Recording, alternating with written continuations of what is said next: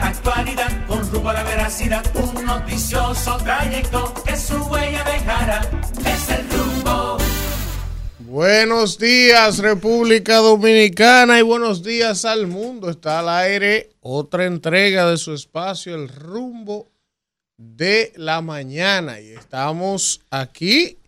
Hoy es ya miércoles. ¿De qué miércoles hoy? Es loco que estoy. Pero- lunes. ¿De qué marca Lunes fue que- 23. Lunes 23 de octubre del año 2023, ¿verdad? Estamos aquí para llevarles, como cada día, un programa cargado de informaciones, de comentarios, de análisis, de entrevistas, de todo el acontecer político, económico y social, eh, de los temas que dan vida a la información, tanto en República Dominicana como a nivel internacional. Para mí, Elvin Castillo, es un honor y un privilegio y para todo el equipo que nos acompañen, tanto la audiencia en República Dominicana como en todo el globo terráqueo. Donde quiera que haya una comunidad dominicana, ahí está el rumbo de la mañana en Europa, Estados Unidos, las islas y en cualquier parte del planeta. Miren, antes de que iniciemos, como habitualmente lo hacemos con toda la información, los titulares, hay muchísimas actividades políticas que también tenemos que eh, comentar en el día de hoy. Vamos a darle formalmente la bienvenida a un nuevo compañero que se integra a el equipo del rumbo de la mañana. Eh, no viene a sustituir a Manuel porque nadie es, eh, es- todos somos insustituibles, cada uno tenemos una impronta, un estilo, una manera, pero sí viene, ¿verdad? Sí viene a ocupar eh, un espacio con nosotros y se trata de él, hermano y amigo Israel Abreu, que ya ustedes lo han visto, pero ya va a estar de manera eh, fija con nosotros aquí en el equipo del rumbo de la mañana. Un aplauso, bienvenida. Muchísimas Que gracias. ¿Cómo fue Eh, este a- este a- popio a madrugar? Y a recursos humanos que sepa que además estamos nosotros tres aquí. Usted que firma nómina. No, los demás vienen por ahí, de su veneno. Buenos días, señor Abreu. Welcome aboard. Bueno, mu- muchas gracias. Definitivamente un privilegio eh, tener la responsabilidad de utilizar los micrófonos del rumbo de la mañana, que definitivamente eh, es una responsabilidad y la cual asumo con, con mucho respeto y, y darles las gracias a ustedes por hacerme parte de este equipo. Bueno, miren, vamos de inmediato porque hay muchas informaciones, muchas informaciones. Eh, Kelvin, ayúdame con el primer videito que te mandé de ayer de una actividad a la que nos invitó el Partido Revolucionario Moderno en la persona del amigo Eduardo Saslo Batón Yayo.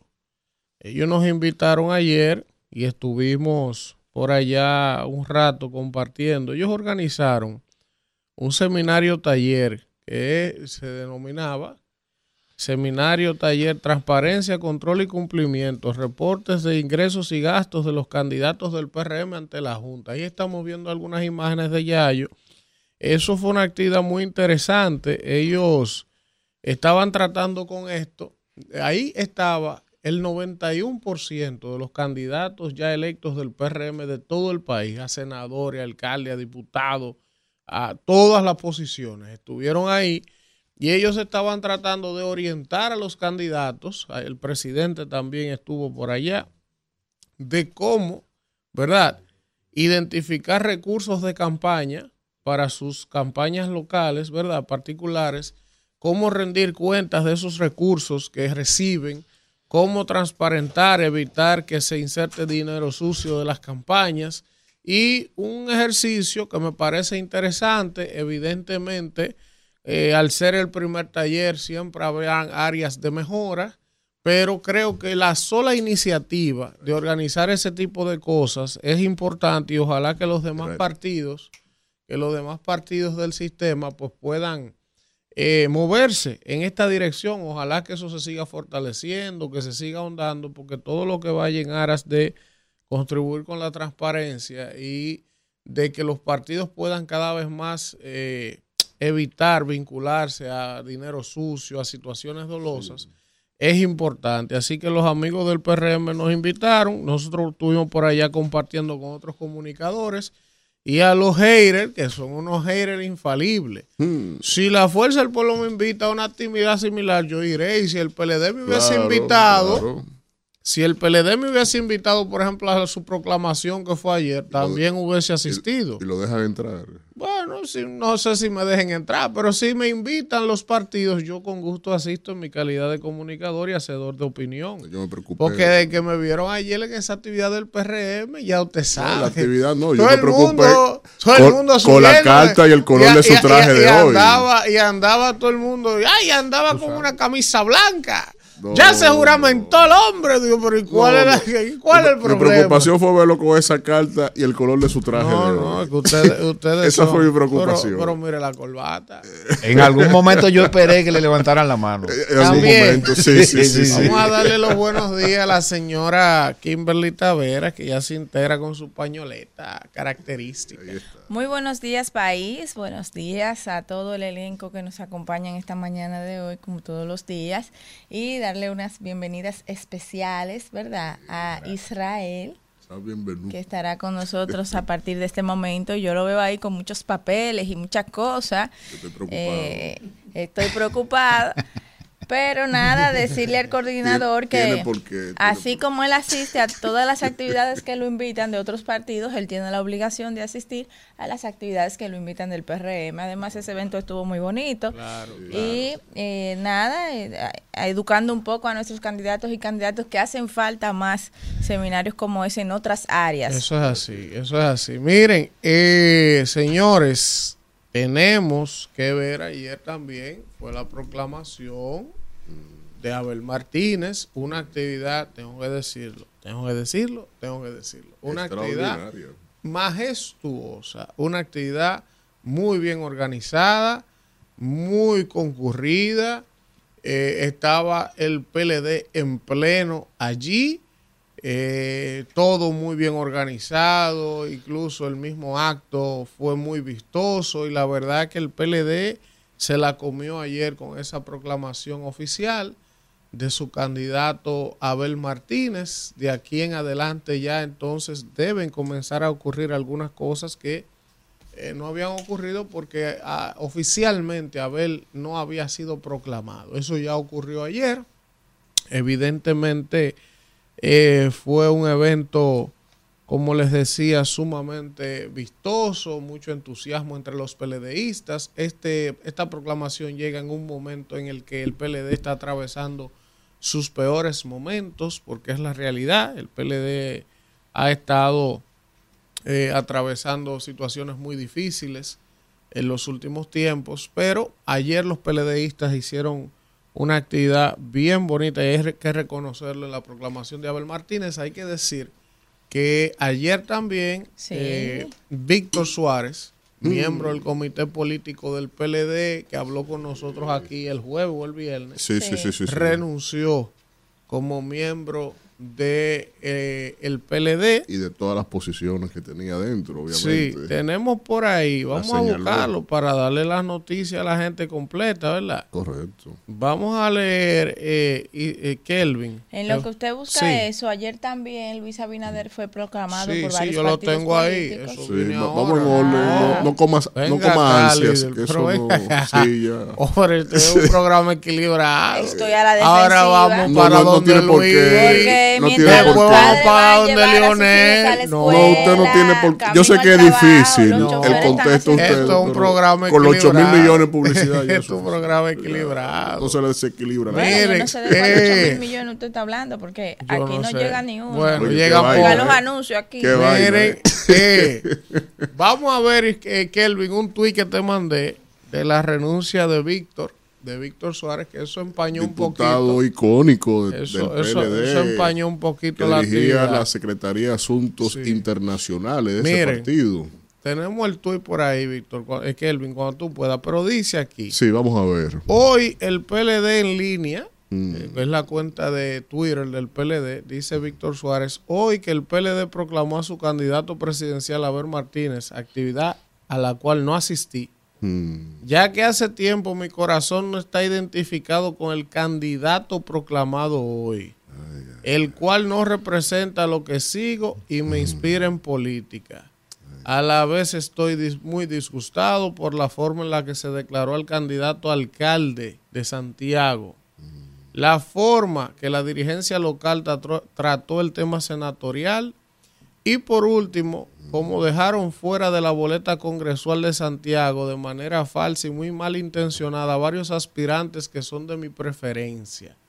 Donde mi corazón no esté, no debo seguir. Y pongo hoy fin a una relación de 28 años de Carajo. carrera ininterrumpida. Carajo. Renuncio a mi condición de presidente de comité de base, miembro del comité central, miembro del comité político, secretario de Asuntos Internacionales y enlace de la campaña en Europa. A todos y todas mis amistades, en lo personal a cada uno de los empleados de la Casa Nacional, a los CC de cada demarcación y la mayoría de los miembros del comité político, adiós.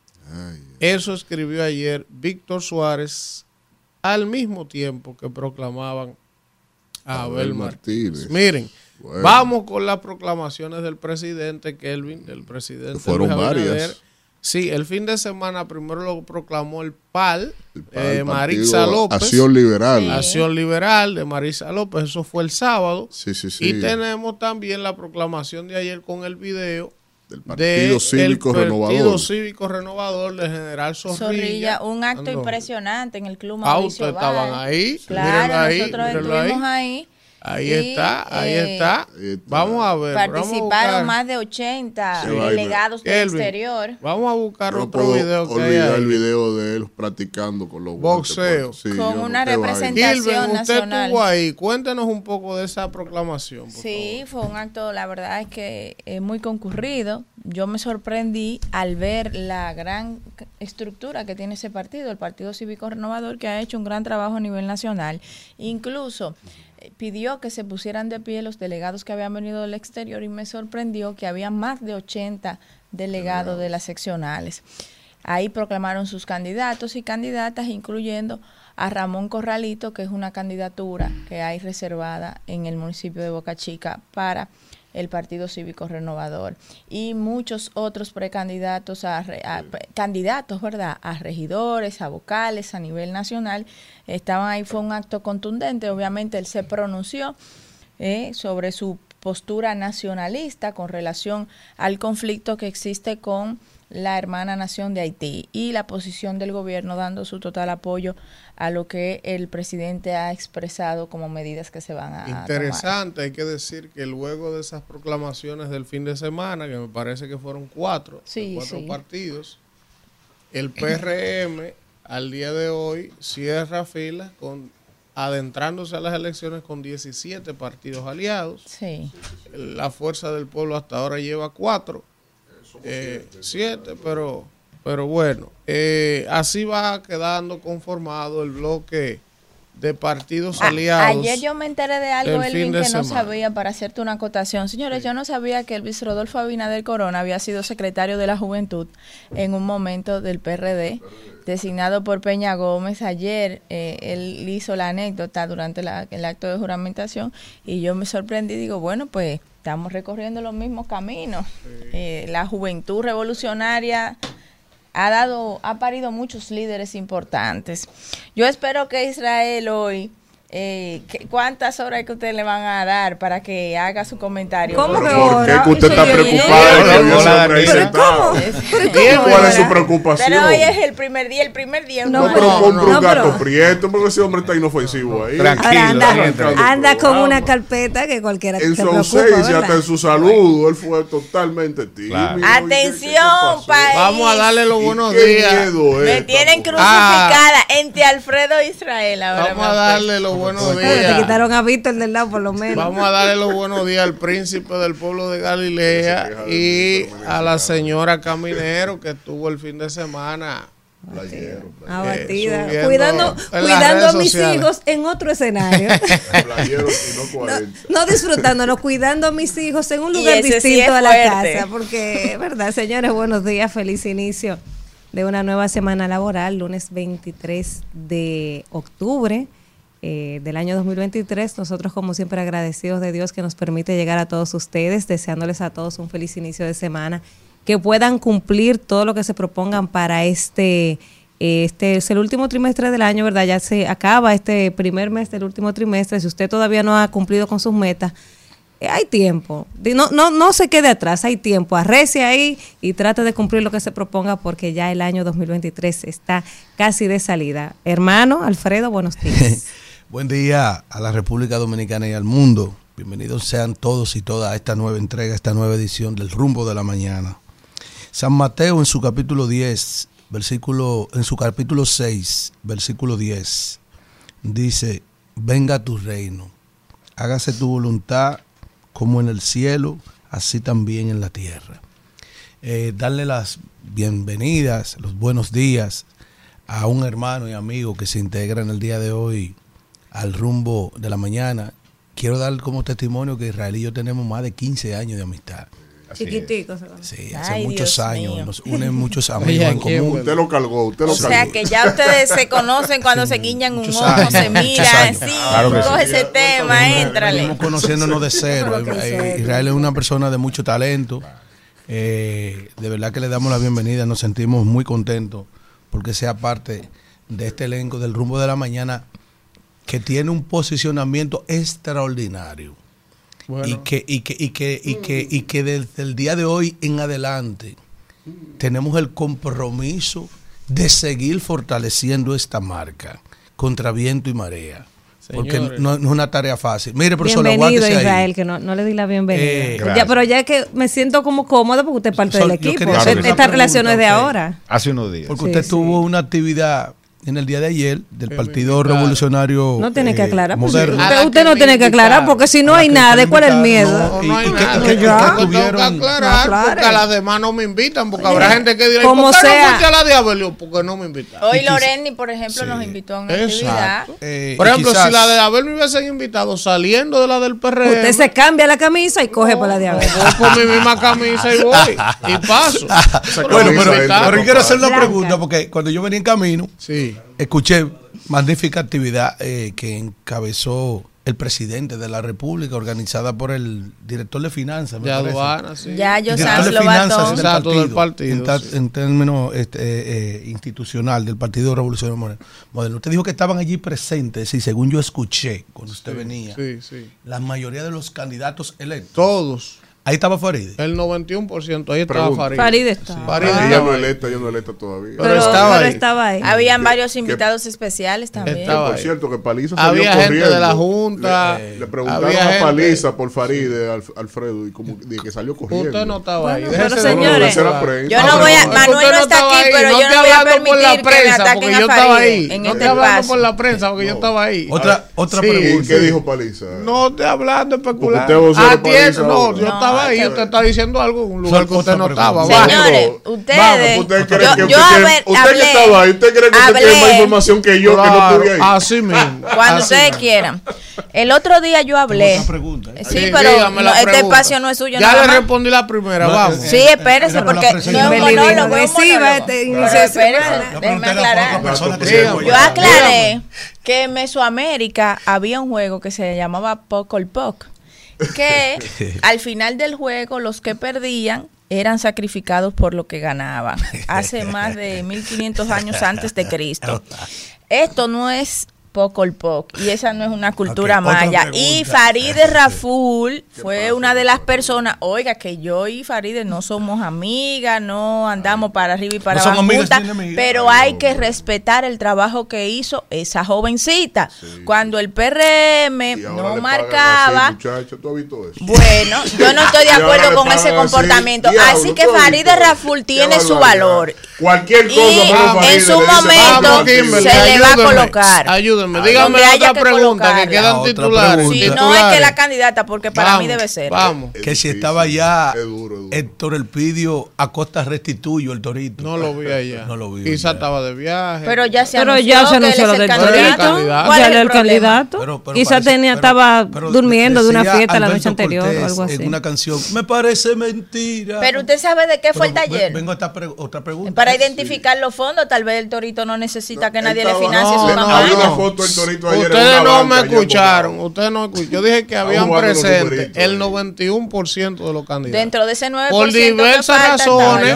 Por ejemplo, si el Torito estaba dando una fiesta, que me parece que es así, porque Sí. él tenía una fiesta el sábado en Ah, Florida, estaba- acuérdese que yo lo estaba invitando. Entonces probablemente no estaba en el país, por eso no estuvo ahí. Probablemente no, estaba y había otra gente, otros candidatos que por diversas razones se excusaron, pero el 91% de los candidatos estaban ahí. No, pues, Déjeme pregunta, decirle, déjeme gente- decirle- Yo siempre pienso en la gente. Sí, Es decir, sí. que lo que la gente quiere. Déjeme decirle que cuando yo llegué ¿Qué es a lo esa, a esa actividad, profesor. Usted quiere, quiere echarle, decirle- un- agarrar y echarle Vamos, un puño vamos. de arena, por no decir otra cosa. miren, esa déjeme decirle que yo llegando a esa actividad- Vaya a atender a Víctor, que renunció. Vaya a atender lo Señores, suyo. Kimberly, ¿qué fue lo que usted desayunó hoy? Vamos. Cálmese. Él no ha hablado. Usted me trajo habla aquí, palabra. usted me trajo Él no aquí habla. Y- con una y- carpeta Y, y, y- y- y- y de- y debo decir Vamos. y debo decir que el PRD juramentó a todos el sus, la- Sí. Pero candidatos. acabar. O sea, porque el usted rumbo a la mañana se, se llevó a Víctor Suárez Déjeme acabar. Sí, sí, sí. del PLD. Va- Vamos a decir las cosas como son. Miren, eh, La- el origen de la yo salida de Víctor Suárez fue el PLD. ayúdenme, aquí. ayúdenme, ayúdenme ya. Vamos, Conéctese esto aquí y vamos a ver. Pónganme la actividad de, de- de- del BIS que juramentó ayer y proclamó ay. a Leonel Fernández Y como la actividad de candidato. Zorrilla también, mamá. No, Y ya no la pasamos. la Pero usted habló de eso. señor. Usted habló de era. Miren, vamos, póngame la foto ahí de la actividad de, del BIS, de José Fran Peñaguaba, que proclamó ayer a Leonel Fernández como candidato.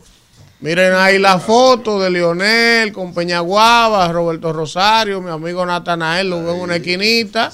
Eh, y dice ahí en nuestra convención de hoy, el BIS proclamó como su candidato el doctor Leonel Fernández. Desde este momento buscaremos los votos hasta debajo de las piedras para ganar las elecciones del 2024. Ahí hubo varias de- eh, en la intervención que tuvo el presidente de la República. El primer hecho, ¿El quién? El, el expresidente de la República, Ah. que será próximamente Sí, presidente. sí, ya uno va realmente Sí, asumiendo la realidad de lo que lleva la dinámica del país. Pero en este caso, algo icónico que ya yo lo había dicho aquí el año pasado a razón de un aniversario del nacimiento de José Francisco Peña Gómez. Yo señalé que Peña Gómez es el gran ausente de este gobierno. Ah, bueno, pues ayer Leonel Fernández así lo, así lo tipificó. Ni en el discurso ni en la práctica. De hecho, cuando tú haces la comparativa, te queda que Peña Gómez fue un líder para las, las clases más desposeídas de este país y este es un gobierno de popis y de riquitos. Entonces, eso yo creo que eh, caló mucho porque inclusive el propio presidente Fernández enarboló ahí algunos planteamientos y postulados de Peña Gómez que tú tomas incluyendo a los que estuvieron en vida trabajando codo a codo con Peña Gómez, ninguno ha enarbolado esos planteamientos de la socialdemocracia, de los lineamientos democráticos que siempre propuso eh, Peña Gómez y que aunque la gente no crea, tú dices de que PRD moderno, PRM moderno, eh, Partido Revolucionario moderno, ahí está la claque más nefasta lo que significó el PRD y el moderno, curiosamente, Yo- fue yo el que se quedó no con la sigla del, PL del ¿por qué si PRD. usted está haciendo un análisis, tiene que Sí, decirle sí. claro que tipo, nadie se No, porque- refiere así a su partido. porque que uno- yo uno no- No, no, y No, no, no, mencionar claro PRD, yo creo que deben ya análisis, sacar PRD. El no PRD es un partido organizado. No, por Usted eso, iba muy bien. es más moderno que la cosa. Tiene, tiene Partido que- organizado. Doña Natividad hay que inyectarlo temprano. Miren, otra no, actividad que hubo el fin de semana que hay que decirla porque es un espacio Y que justo. Nuestro hermano Carlos Peña tuvo una Mm. actividad muy bonita Soy el sábado. antibala. Ah, Tuvo sí. una actividad muy bonita el sábado. antibala, miren imágenes ahí. Carlos tuvo el sábado en el Club La Fe, en el ensanche La Fe, la proclamación de todos sus candidatos a nivel nacional. Eso estaba abarrotado Pero- de gente adentro. Excelente. Tenemos imágenes del Ese es un video. luchador, Carlos Tenemos Peña. imágenes del Mira, video con su chaleco chaleco y tenía su dos seguridad detrás de él con su asunto, con los asuntos que le ponen. Sí, sí, sí, antibala. Sí, antibala. sí, Él- él lo vimos aquí afuera y Víctor le preguntó que la razón. ¿Qué dijo? Y él? él dijo que en su De momento él seguridad. explicará. Él de explicará. No, no Bueno, sé. efecto alguna, mercadológico, alguna- eso es no, estrategia de no, mercadológica, no, alguna de amenaza ha recibido. Yo creo que, él no se va a apretar dije, para, mercado, bueno. para estrategia. Yo, yo- yo voy a hablar hoy del informe de, Pero de- de miren los Estados Unidos de. Norteamérica. Ah, Miren eh, cómo de- estaba eso de ahí. Alfredo. yo voy a hablar de eso. Miren cómo estaba eso. Sí, el hermano Carlos. El hermano Carlos una Peña, gran propuesta. Con su partido Generación de Servidores. Eso, eh, el mundo uno no lo entiende. Pues, por ejemplo, Porque mucha gente habla de la crisis de liderazgo que hay en América, en el mundo, eh, de los grandes líderes políticos que están llamados a dirigir los países. Y cuando tú ves a Argentina, a Mili, que cogió una sierra en la mano, Sí. A Milei, Ah, sí, a, Mi- está- a Milei, Jason y yo Javier, sí, una, una locura, eh, pero ¿Sabe pero, pero Argentina también ¿sabe al borde de, de elegir un tipo Gracias. que es el Loco. ministro de Economía de un, de un, de un gobierno que está podrido, En que Argentina tiene se- Argentina mira, con una crisis en eh, Argentina de- está de de pasando precio que- al consumidor que están- por encima del 140% Hay que ver. Hay- van a elegir- están la el- gente que tenemos hablemos juntos, señores. Ellos están decidiendo entre el menos malo. En el menos mal. En- entre el mal Y el menos es el escenario de Argentina. Y Y el, el menos menos loco. loco. Bueno, pero Milei es el más loco y el que tiene más probabilidades de ganar. Una locura. Señores, miren, eh, la Junta Central Electoral hizo el cierre del padrón ayer, el fin de semana, quedó en 8.1 millones de personas hábiles para votar en el 7 millones y medio eran en las elecciones pasadas. Eh, imponen 18 meses de prisión a cuatro de los imputados de la operación Búho. Esa es la de la cooperativa de Herrera. Cooperativa Co- Herrera. Eh, ya dijimos lo de Víctor Suárez. Aquí dice que de este comienza a instalar un transformador en Villamella. Para un transformador gigante, no un transformadorcito. Un, un generador por Oye, yo pasé unas un situaciones de energía yo que hay en estaba el viernes, el día que yo Eso es de norte ahí. Mira, mira, no, eso es una generadora privada, Ah, Luz sí, y Fuerza. Sí, luz y fuerza. ¿Qué apago? Yo me quería morir. Y mi hijo de que "Ay, yo deseo estar en mi casa, porque llegó a las tres y media de la mañana. Entonces imagínense, con calor, eh, moquito, muchacho. Mira, Y. Iglesias de Haití recaudan fondos para el canal del río Masacre. Las iglesias también metían su tema. Y que como que, Ahí se le, se- todo el como mundo que se le acabó la gasolina. unido. Sí, pero parece que se le acabó de que la gasolina. Bueno, el gobierno, el gobierno se lanzó a las calles en busca de frenar la propagación del dengue. Estuvieron en todos los barrios, todos los pueblos, todas las instituciones públicas fumigadas. El Ministerio de Obras Públicas reabre el paso en la curva de la muerte en Villa Altagracia. Ustedes saben que Obras Públicas había cerrado hace como una semana un tramo de la autopista Duarte cuando usted viene en dirección de Santiago a la capital, llegando a, Vita- a Villa Altagracia, porque había un problema en un puente en ese De tramo nivelación de- de nivelación. Ellos intervinieron esa zona y ayer ya reabrieron eso, está nuevo. Le pusieron todas las medidas de seguridad. Al parecer había muchos accidentes en ese tramo. Siempre, la Y- curva de la muerte. Exacto, ahí Obra Pública hizo un trabajo para corregir eso.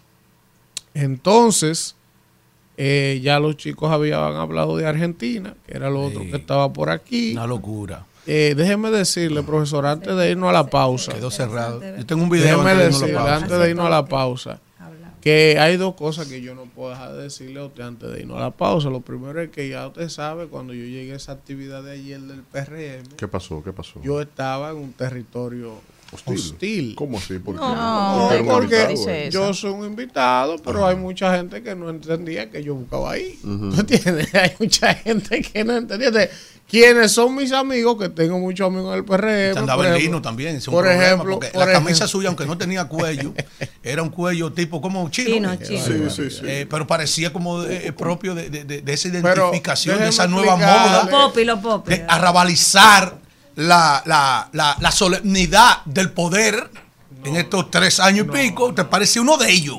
Sí, Oye, señor. Déjeme decir, mis amigos, por ejemplo, Yayo, de que vio, fue a saludarme, compartió conmigo. ¿Quién es ese tipo? Eduardo Me Salvador. tocó con Kimberly no, allá, yo vi a mi amiga No, Kimberly no, ahí ella estaba en otra actividad, era ayer. Ah, no era en ese Cuando Entonces- yo llegué, ya. Ah, ¿usted fue se por allá? ido, Ah, yo pues yo me fui. Cuando se acabó el acto No, del Partido usted- ¿y Cívico por qué no me Renovador de mi hermano So- Zorrilla. fue- ah, yo pero yo, yo tengo un video ahí. Ahora Espérense que yo voy a hablar de eso ahora. Sí, entonces, por eso le miren, digo que entonces, ahí me topé con mi hermano Wellington. ¿Quién? Wellington Tampoco lo no, conoce ahí nadie me topé, ¿Cómo que ahí no? me topé con su hermano, Amigo mío, hermano mío. amigo suyo. Ya yo no es amigo suyo. No, yo no conozco a ese tipo. Allá yo. No. Allá yo. ¿Y ¿Quién es ese? No, pero esto, esto Estamos que iguales, y yo vamos a cambiar de tema para yo no insultarlo. Miren, ayer, ayer, Sí eh, profesor, en el acto del Partido Cívico Renovador, Kimberly, se produjo un asunto que eso no Está puede ser. Lo. Es que no tiene audio. El mío Hay un sí. problema. Ay, no, pero- no, ay, pero- no pues yo lo pongo por aquí. Eh, sí, sí. Ah, Mira, a producción. Ah, pero tenemos plan. A producción que Ya, no, ma- ya, no ya mandó los resultados de la pelota Vamos de anoche. No, no, no. No, ¿cómo sí, hay que mandar. Hay que mandar los resultados. Si lo va a mandar un día, lo manda todos los días. Exacto, las águilas. Entonces, si lo va a mandar un día, lo va a mandar todos los ¿Qué días. me decía? Señora Claudia. Déjeme decir Esto esto. es- Sí, hay que decirlo. Porque es una vagamundería. Eso. Eso hay que, es una Y esto es el vagamundería. rumbo de la mañana. Mire, eh, las águilas ganaron.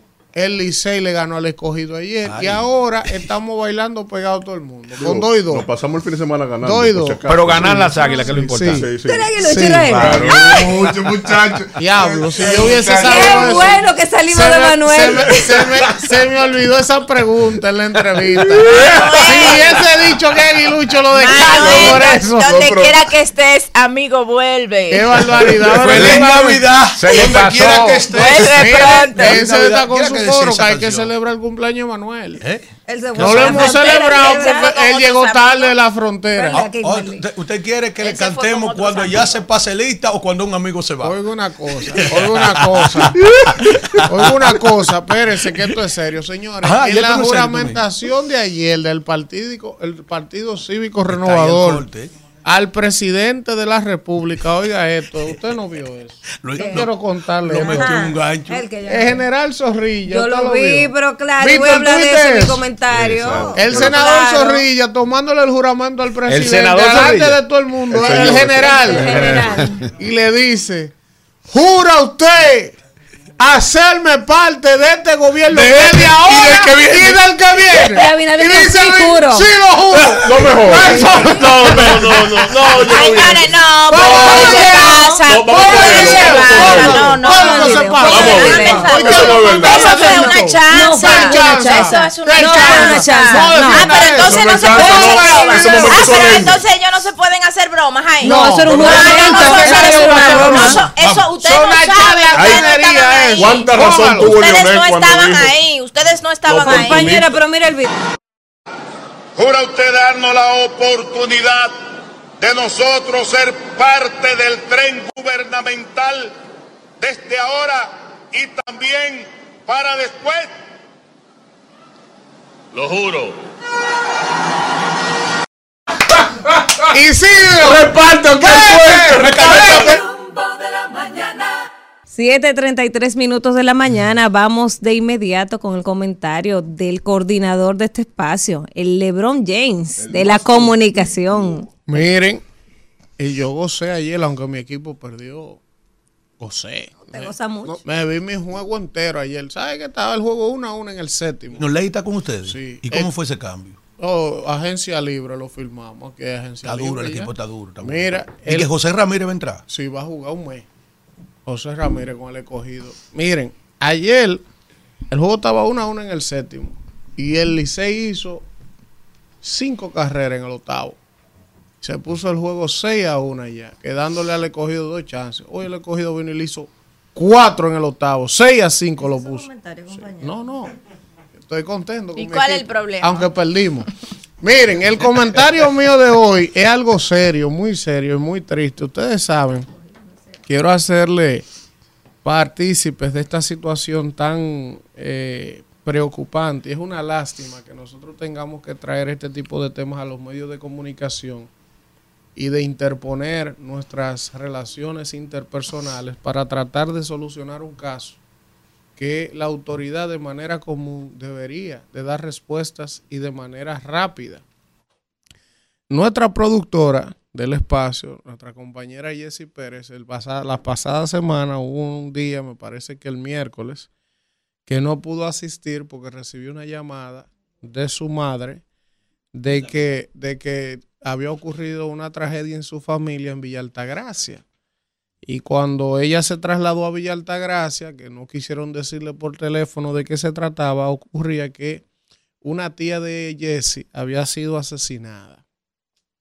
Entonces, cuando comienzan a levantar la información, qué es lo que ha pasado, qué fue lo que pasó, pues lo que la, la información que se maneja es que un hijo de la tía de Jessie, o sea, un primo de ella, había tenido una especie de discusión o malentendido, ni siquiera llegaron a pelearse con otro individuo y ese individuo en retaliación por la discusión que había tenido con ese primo de Jesse, fue a la casa de la madre del joven, entró a la vivienda y asesinó a esa señora, delante de una niña de cuatro años. Nosotros tenemos, y vamos, ve pasándome la documentación, Kelvin. Eso ocurrió el fin de semana pasado, la semana pasada en Villa Altagracia. Miren, ellos han hecho todo. Ellos fueron y pusieron la querella. Ustedes están viendo la, el acto ahí de la denuncia. Hay una orden de arresto, una orden de arresto contra este señor que también está ahí. Tenemos la imagen, Kelvin, por favor para que la gente la vea y las autoridades que ven este espacio y lo graban y lo escuchan, a ver si después de nosotros hacer este comentario, pues pueden ayudarnos a capturar a este antisocial. Pero también tenemos la cédula, por la cédula, por la cédula, del supuesto matador. Se llama Vicente Oviedo Beltré, mírenlo ahí. Esa persona, según eh, nos cuentan, es la persona que habría cometido el hecho. Él Incluso se dice que tiene antecedentes, ya quítala y pon la orden de arresto, por favor. Se dice que tiene antecedentes penales por otros hechos de homicidios. O sea, ya este sería su segundo homicidio. Eh, sí, él ha estado apresado. Ahí está la orden de arresto, la de arresto que fue emitida. Eh, vamos a presentarle, Kelvin, atiéndeme por favor. Tenemos, tenemos otra imagen donde están los, los archivos, mírenlo ahí. Esos son, si tú lo puedes poner en amplio, eso es la Procuraduría General de la República, donde cuando usted busca, si tiene fichas criminales, ahí aparece el señor, con una ficha también por homicidio, ¿verdad? Entonces, ¿qué ocurre? Hay un video que vamos a verlo al final de cómo él, después de cometer el crimen, sale de lo más campante caminando, como si nada, con un arma en la mano, con la que se presume habría cometido el hecho.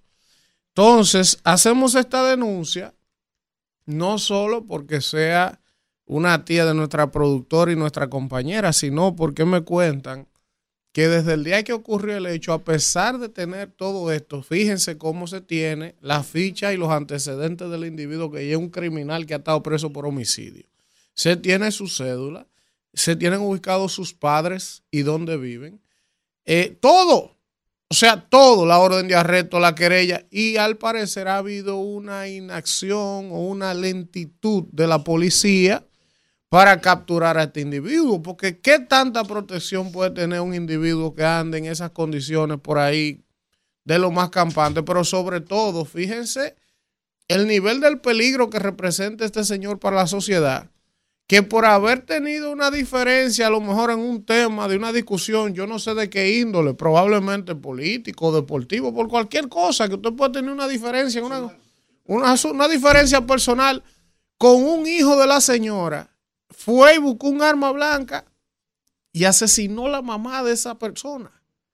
Entonces, imagínense que ese individuo anda por ahí entre nosotros como una persona normal. O sea, la policía no debería de tener que esperar que uno traiga estos casos a los medios para entonces accionar. O sea, yo no debería estar haciendo esta denuncia aquí, tratar de llamar ahorita a Diego Pequeira para mandarle todo esto, o sea, porque ellos han estado allá en Villa Altagracia apersonándose a donde tienen que apersonarse, a la fiscalía, a la policía. Entonces, ¿por qué la inacción? O sea, dicen que el tipo lo ven por ahí, que está caminando y nadie lo apresa. Exacto, en zonas aledañas. Entonces, hay que eh, hacer un llamado a la Policía Nacional para que, reitero, apresen a este individuo y si es cierto, porque reitero, todo esto, todo esto, ¿verdad? Es una acusación, una querella. Él tiene antecedentes. Vamos a ver si nos puede ayudar con el video, por favor donde supuestamente se ve el señor después de cometer el hecho, mire cómo va con el puñal en la mano, con un objeto punzante en la mano, y ahí va, ahí va, después de haber presuntamente cometido el hecho del día de hoy, eh, de ese día, el crimen que se les indica, una cámara lo captó con un objeto punzante minutos después de supuestamente haber cometido el hecho. Exacto. Y la hora y todo, todo. Entonces, por favor, a la Policía Nacional, a los organismos de seguridad del Estado, el DICRI, no sé qué, qué tiene que ver, pero... Exacto, exacto. Entonces, reiterar que supuestamente esta persona eh, fue la persona que cometió, hay un hecho gravísimo, una tía de nuestra productora fue asesinada delante de una niña de cuatro años por una discusión entre supuestamente ese señor y un hijo de la Oxisa y el señor tiene antecedentes y si todo el mundo lo está señalando como responsable, incluso hay un video que lo acaban de ver en la zona de cometer el hecho minutos después con un objeto punzante en la mano, pues creo que hay muchos elementos allí para que este individuo sea apresado. Ojalá que en las próximas horas tengamos la información de que este señor fue apresado y sometido a la justicia, porque la verdad que Jesse tiene la posibilidad por colaborar con nosotros, por trabajar con nosotros, de que yo me haga eco de esto.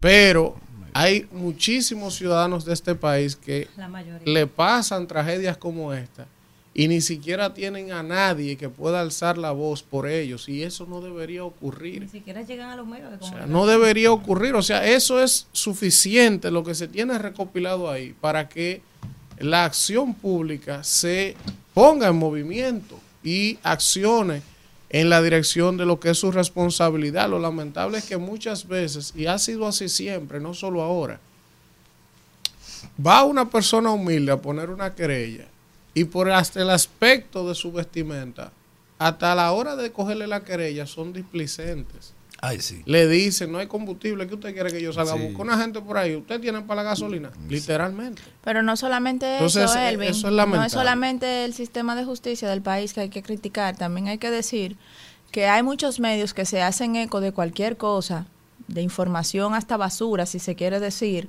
que andan cubriendo eh, circo y espectáculo, pero cuando se trata de algo tan importante como eso, a mí me da pena y vergüenza que el único medio que yo he escuchado hablar sobre eso hasta ahora ha sido este y es porque somos compañeros de Jesse. O sea, la prensa tiene una responsabilidad que es promover poner la pluma en favor de la gente, promover que estas acciones como estas no pasen y convertirse en eco de los problemas sociales de aquellos que no tienen el poder de resolverlo por sus propios medios. Bueno, déjeme decirle algo, profesor, que es importante. Yo creo que la policía entra en un nivel de desgaste por el tiempo que duran los directores generales en este caso. Y es el caso del actual director de la policía. También debe ser revisada esa designación. Yo creo que ya es tiempo de renovar a la policía. Se le venció la semana pasada. Sí, señores, la galleta que le dio Tecachi vamos al contacto toda la y regresamos después del rumbo. Ahí le están diciendo a ustedes que si no era mi comentario, que por qué opinaron. Mierda para el Vamos. rumbo de la mañana. Bueno, regresamos en este rumbo de la mañana cuando son las 7 y 44 minutos de la mañana y vamos de inmediato con la gente. Buen día, ¿quién nos habla y de dónde? Buen día, rumbo de la mañana, Elvi. 800 ahí conectado en el canal de YouTube. Buen día. Villa Altagracia. Adelante, Villa Altagracia. Oye, para felicitar al ministro de Obra Pública, de Línea Ascensión, que gracias a Dios pudieron abrir el tramo carretera de la curva de la muerte aquí. Eso se necesitaba urgentemente. Gracias. Bueno, qué bueno. Buen día, ¿quién nos habla y de dónde? Buenos días. ¿Cómo están, grupo? ¿Quién nos habla y de dónde? Miguel, de aquí de Jimaní. Adelante, Miguel. Eh, es para informarle que hoy la frontera sí está funcionando. Eh, ayer tuvieron una pequeña reunión entre los mercaderos, los de, de aquel lado y los de este lado de República Dominicana, y así quedaron en un acuerdo y sí se está pasando las mercancías y está marchando bien. Qué bueno. Buen día, ¿quién nos habla y de dónde? Muy buenos días, rumbo de la mañana. Te habla Carlos Feli de Barahona. Adelante, Carlos. Elvin, mi hermano, es para decirte que estoy viendo por ahí a Danilo Medina que anda con una mochilita y cobrando. Danilo, atento. Danilo lo que es un charlatán, Danilo debe de quitarse de la política. Respetar la investidura de un expresidente. Buen día. Que ha hecho más coño que ¿Quién todos los nos últimos habla presidentes y que el país los dónde? últimos 30 años. Todo esto es mucha gente. ¿eh? Todo esto es mucha gente. ¿Quién nos habla y de dónde? Buenos días, Bomboso. Alfredo Kimmel y cállese. Ante el León de Manhattan, cállense No, que la respeta gente. a la dama, tampoco así. Vamos. Respeta a la dama. Accionista de aquí. Cállese, cállese que voy a rugir. Eh, oiga una cosa. Eh, esos partiditos que, que, que juramentó eh, Abinader ayer, entre el BIS y el Movimiento Rebelde tienen cinco veces más votos que esos grupúsculos bucacheques. Y por otro lado, por otro lado, eh, usted ve eso que hizo Netanyahu con, con, con- combinado con Hamas para él subir números en Israel, que le mataran mil eh, ciudadanos en, en su país. Eh, esa, esa misma operación fue la que quiso hacer Luis Abinader cuando llevó todo eso eh, guardia para allá a provocar a los haitianos. Pero así no. Bájale algo. Buen día. ¿Quién nos habla y de dónde? Francisco en Sánchez Quiqueya. Adelante, Francisco. El rumboso está eh, eh, eh, eh, entregado a, a la FUPU. Ese no hay otra cosa que hacer hablando de Leonel Fernández. Ahí hoy una emisora mandándole fuego porque se puso a hablar y que de la Dirección Nacional de Control de Drogas. Escuché el- Adelante. Que hay que decir, que hay que decir Sí. que la, de- la DNCD no debería de meterse Sí, en política. vamos. Al general No, que está ahí, adelante. que atienda, que atienda a sus estrellas. Amigo mío. Y ay, amigo suyo, Sí, dele el siguiente hermano mensaje. mío. Dele el siguiente mensaje. Sí. Una cosa es que usted diga Sí. como militar cuáles son sus operaciones que está haciendo y toda la sociedad la va a aplaudir. Ahora, meterse en temas de campaña, pero no de campaña, no.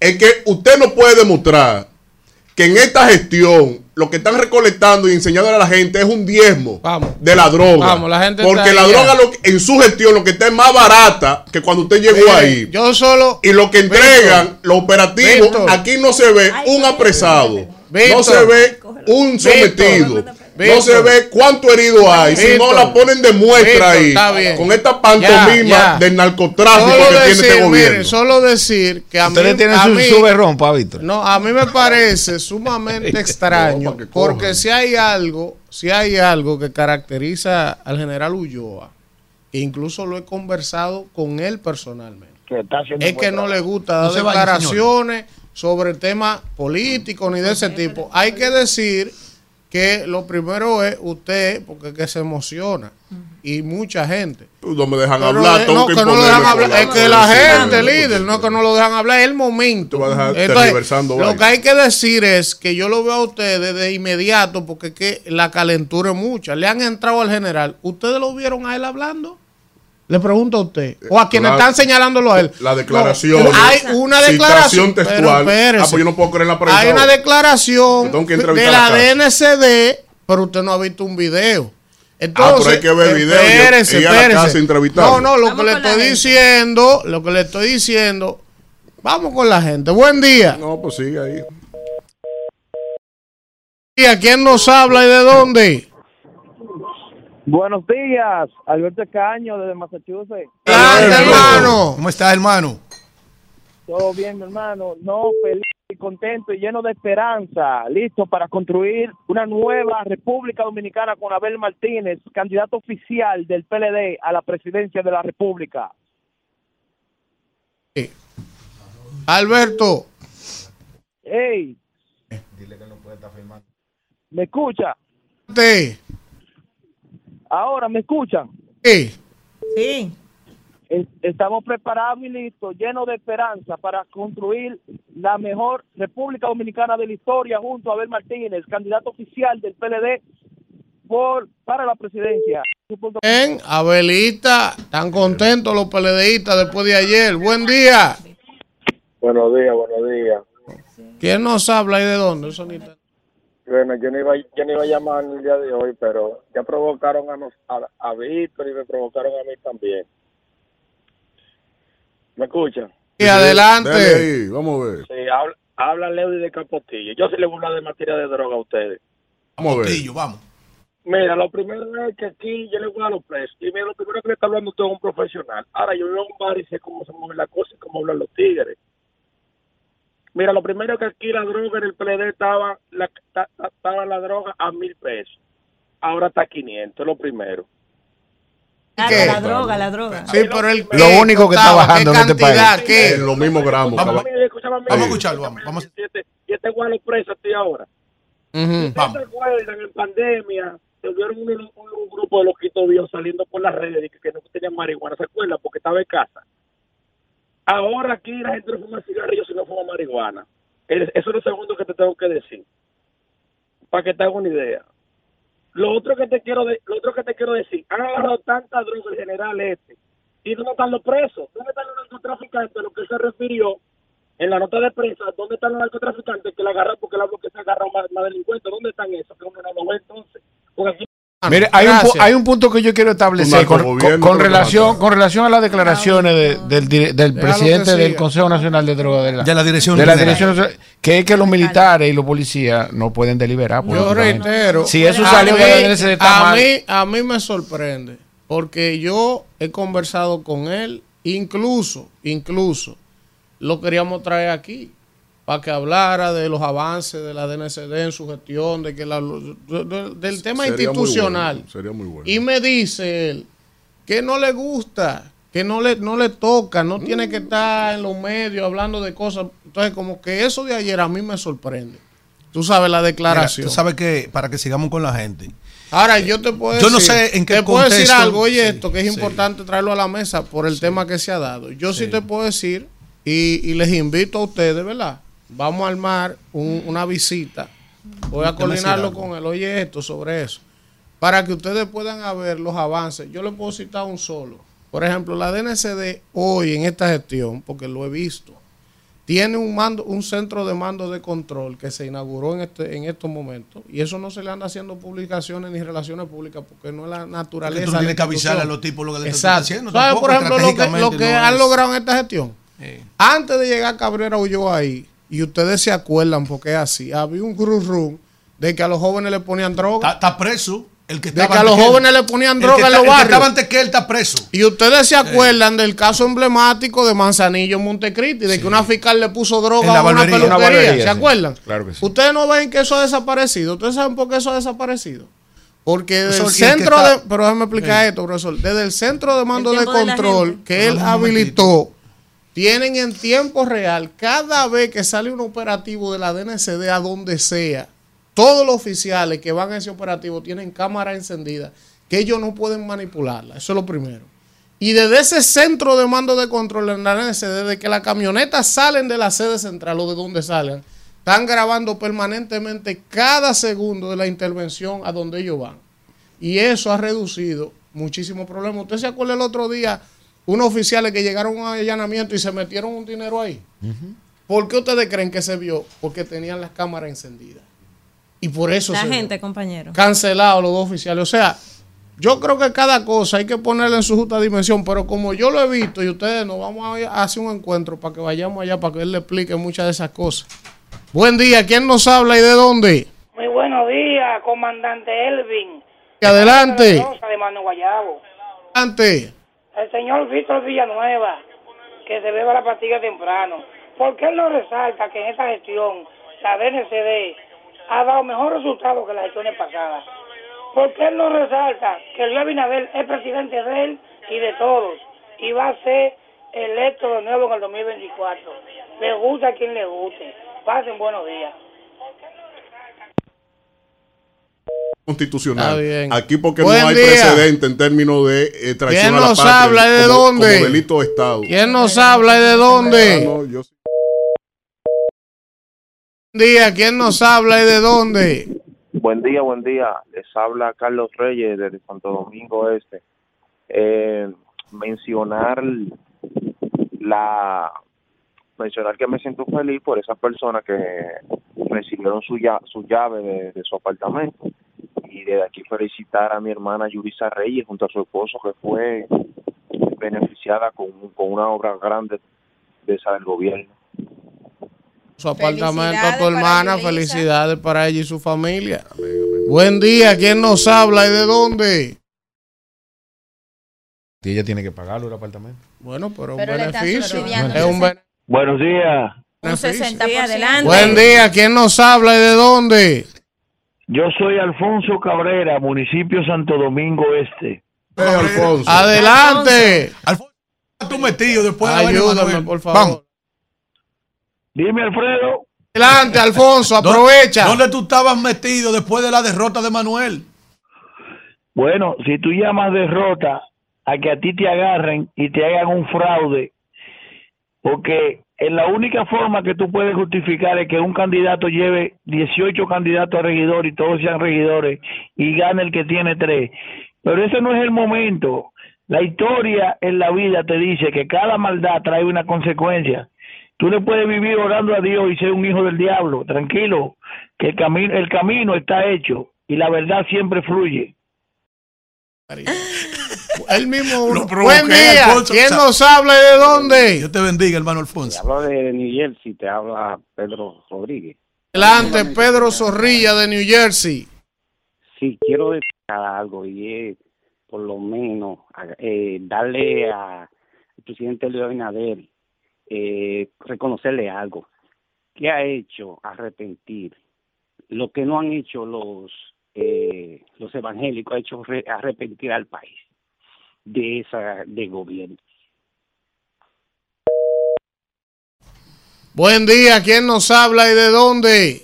Fidel Guzmán de Santo Domingo Este. Ante Un Fidel. Para. Danira, para, para, así mismo, Danira, Kimberly, Víctor, eh, el príncipe, y para ti, algún abrazo, hermano, y a Manuel, mi cariño siempre, aunque no esté en el programa, pero él sabe que lo tenemos presente. Un, Yes. un verdadero que un está aquí ahora. Israel ya Israel. forma parte del elenco. Bueno, Israel, Israel, no te conozco, pero tienes que ganarte esa silla que, que Manuel ahí eh, por mucho tiempo estuvo ahí haciendo comentarios súper excelentes. Miren, mi hermano, la verdad que uno, Danira y Kimberly, uno no sabe cómo, eh, que uno quiere echar para adelante, pero lamentablemente, tú sabes lo que es amanecer, eh, Kimberly, y te lo digo a ti directamente, porque como tú defiendes lo indefendible de este, de este fuñido gobierno, amanecer en Alma Rosa, aquí en el Santo Domingo Este, un apagón total, un apagón aquí, en- comenzando un lunes, desde las seis y pico de la mañana no hay energía cuando uno tiene que quiere echar su negocito hacia adelante. Es Kimberly. Y así tú me hablas de cambio, así tú me hablas de que este gobierno que eh, eh, ha invertido, este gobierno no ha invertido nada, al contrario. Todo lo que ha encontrado ha dañado Kimberly. Y a, y a uno que habló ahí de, de línea ascensión, del INE, usted me engañó aquí en el Marrosa. Traiga los camiones de nuevo y siga faltando aquí, charlatán. Así no, así no. Profesor, déjeme Miren. decirle algo a ese Coño, señor. Amaneció Sí, con no, hoy. miren, eh, es importante, es importante ese caballero que sepa que yo nunca voy a ocupar el, el lugar de Manuel. Yo me voy a sentar a su lado. Claro, Profesor, claro. ¿y qué fue lo que, ¿Con qué fue Mire, que desayunó? ¿Usted sabe cuánta gente hay conectada en el Cuidado, chat? cuidado. 891. Cuidado. Rumbo, 900 a, rumbo a los mil. Miren, está aquí saludándonos Ramón Brito de Carolina del Norte. Está por aquí también Ruth Muñoz. Está por aquí Marcos Tapia, Gregorio Hernández saludándonos en el chat de YouTube. Está por aquí también Nelfio Alfredo Angomás. También Lenín Castro de Pensilvania, el Gallo Transporte de la zona oriental. Marcos Tapia, por favor, a todos ustedes que están ahí, los 900, denle like y las notificaciones actívenlas. Y comenten. Y- no, ellos están comentando. compartan, Pero compartan. para cuando el programa esté en vivo, les salga de una Sol, vez. vamos a pedirle a todo el que nos escucha por Sí, la radio, sí. la 98.5 Sí, en en Premium. Rumba, en Rumba. Y en Premium en sí, Santiago. que, que nos sigan, que entren al canal de YouTube. y que nos el sigan. rumbo de la mañana en vivo. Nada más tienen que poner. Miren, está por aquí Ángel Lugo Paniagua desde Arkansas. También está Alex Reynoso desde Lawrence, Massachusetts. Ángel Ramírez nos saluda. El Gagá en la avenida. También está Ernesto Cuello. Oye, ¿desde dónde? No relaje. Desde Israel. Ah, está por aquí Félix Medina. No ¿Qué sé si ese hombre ahí? Yo no sé. Dani Duvergé también está por aquí. lo tenemos aquí. José Polanco. También está Gervasio Peña. He quedado que está por allá. Está por aquí también eh, Ernesto Cuello, ya lo saludé. Jessica Jiménez, Marlon López. Está por aquí Ángel Ramírez. Está por aquí Farek Hill, Hmm. desde Kingston, en Pensilvania. Eh, de Jamaica, me dice Farek Hill que me salvé de que Manuel no está aquí por la cuerda del Licey que me iba a dar. Siento como un alivio. Está por aquí. Está por aquí Ramón Brito de Carolina del Norte, Larisa Saturria, también está por aquí Judith Blanco, Carlos Jiménez, alias Larry King, Jaime Luciano desde Washington, Orchi Priva desde Suecia. Gracias, Irielka Colón, la amiga de Víctor. Está por aquí Alfredito Zapata. Eh, No dice entrar. Alfredito Zapata. No. Dice. Alfredito Zapata, bienvenido Israel. Eh, no me dejan entrar ni por aquí, por el chiquito, qué barbaridad. así? Por el canal. Eh. Está por aquí Yacaira Familia, también está por aquí saludándonos José Ventura. Bueno, son 900, no lo puedo saludar a todos, pero gracias por estar en sintonía con el rumbo de la mañana. Vamos a un contacto y regresamos con el comentario juro. del látigo de seda. Rumbo de la mañana. Bueno, regresamos en este rumbo de la mañana y ya tenemos nuestro primer invitado. Vamos a darle un aplauso. Hombre, Senador Antonio Marte. Una estrella. del partido primero la gente. Y presidente de CONATRA. un- una estrella. Profesor, hay que ver las disertaciones de ese hombre con su peculiaridad, pero siempre se altera Sí, en el Senado de la República. Mire, senador, yo quiero que arranquemos esto. Yo quiero que arranquemos esto, senador, de inmediato. Dame la nómina ya. Con en el fin de semana, senador, cuatro partidos proclamaron al presidente como su candidato oficial. Ayer vimos a Zorrilla, Marisa López, eh, el gallo. Luis el Gallo, 17 En moda en estos días. Ahora, El usted Partido que, Nacional de Veteranos Espérese, Civiles. profesor, ayúdeme. Usted que tiene un partido, profesor, usted que tiene un partido, su partido primero la gente. ¿Qué opinión le merece, Antonio, por ejemplo, eh, eh, el, el- el rol que juegan estos partidos? Porque de esos partidos, de esos 17 que están hoy con Luis, estaban la mayoría con el PLD hace unos años. Y ahora cambian como cambia el viento. Ayer vimos a uno que le dijo al presidente, jura usted que me va a ser parte del tren gubernamental ahora y en el otro gobierno. ¿Qué usted opina de, de ese accionar político de los actores de los partidos minoritarios? Vamos a ver. Mira, en a la misma hora de estar tomando juramento, de juramentar el presidente a esos partidos políticos, estábamos nosotros en una actividad diferente a los demás partidos políticos, porque el caso nuestro de, de primero la gente, en el día de ayer lanzamos 1062 candidatos adelante, primeras partidas. Nosotros vamos a cumplir con la boleta completa. ¿Cómo? Completa. Apenas dos meses, un mes y pico de reconocido, y ya en todo el país 1062 candidatos. 1062 candidatos ayer, revisados por la Junta Central Electoral, con la Junta ahí. No todos los partidos prácticamente pensamos como el pueblo quiere que tú pienses. Yo le prometo y le prometo al país que Antonio Marte ni quiere empleo, yo mejor doy empleo. Tú el que quieras que vaya donde mí, yo doy empleo.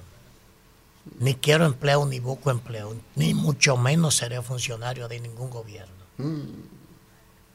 Es verdad, nosotros tenemos un partido político para buscarle solución a los que están detrás de nosotros, a los dirigentes y los que están detrás de los dirigentes. Pero nosotros no seremos, no seremos por mucho tiempo bisagra de nadie, Mm. bisagra. Entonces, el caso nuestro, nosotros vamos a ir aliados ahora. Ahora vamos a ir aliados. Todavía la asamblea de la proclamación del al candidato presidencial que se va, que nosotros vamos a apoyar, no es mucho. Pero cuántas actividades nosotros hacemos, porque, óyeme, nosotros somos un partido diferente a los demás. Eh, cuando nosotros nos metimos en esto, los choferes no son políticos, ni mucho menos los transportistas son políticos. Pero ¿qué pasa? Que sí apoyan a uno. Entonces, de esos candidatos que nosotros hacemos, no habían cinco transportistas. Cinco transportistas. Óyeme, sin embargo, ¿de quién es ese partido?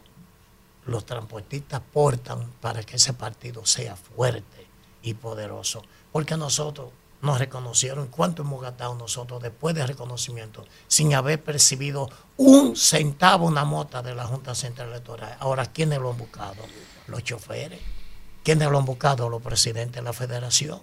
Eh, El dinero, ¿quiénes lo han buscado? Los dueños, los amigos, lo han buscado. Entonces, todo ese tipo de actividad. Ahora bien, el pueblo debe tener esperanza en los partidos políticos. Eh, como en otras partes, los partidos políticos, eh, el sistema de partidos políticos es tú hacer un partido político para buscártela como, como un león, para buscártela. Eso no van a encontrar en primero la gente. Vamos, Antonio. Daniel. Eso no van a encontrar en primero a la gente. Atreverse, yo quiero que ustedes me busquen un partido aquí, con dos meses de fundado, que, que tire, que lance, sin alianza, sin alianza, mil y pico de candidatos, la que viene ahora es la fuerte, con mil y pico de candidatos a la Junta y vamos a completar la boleta, la vamos a completar. Entonces, eso, eso no es tan fácil. Y nosotros tenemos cuadros, tenemos senadores, tenemos síndicos, tenemos diputados, tenemos regidores y vamos a ganar, no todos, pero vamos a ganar mucha parte. Eso Antonio, tú puedes estar seguro. Y lo importante es que le vamos a hacer perder mucho, a muchos lo vamos a hacer perder también. Donde no podemos ganar, van a perder. Antonio, me gustaría escuchar su valoración, a propósito de estas declaraciones que usted da, su valoración del gobierno actual al día de hoy, tres años y unos pocos meses de esta administración, ¿cómo usted la valora? Eh, y sobre todo porque usted está diciendo que van a hacer perder a, a- a muchos, si no ganan, por lo menos van a hacer perder a, a un grupo importante. Entonces, ¿cómo usted valora hasta, hasta el día de hoy esta administración? Mira, si yo te digo a ti que la administración del gobierno de Luis Abinader ha sido mala, estoy siendo injusto. Las obras que se han estado haciendo en todo el país, pese a que el gobierno no tenía, duró un año en una pandemia cerrado, sin producción.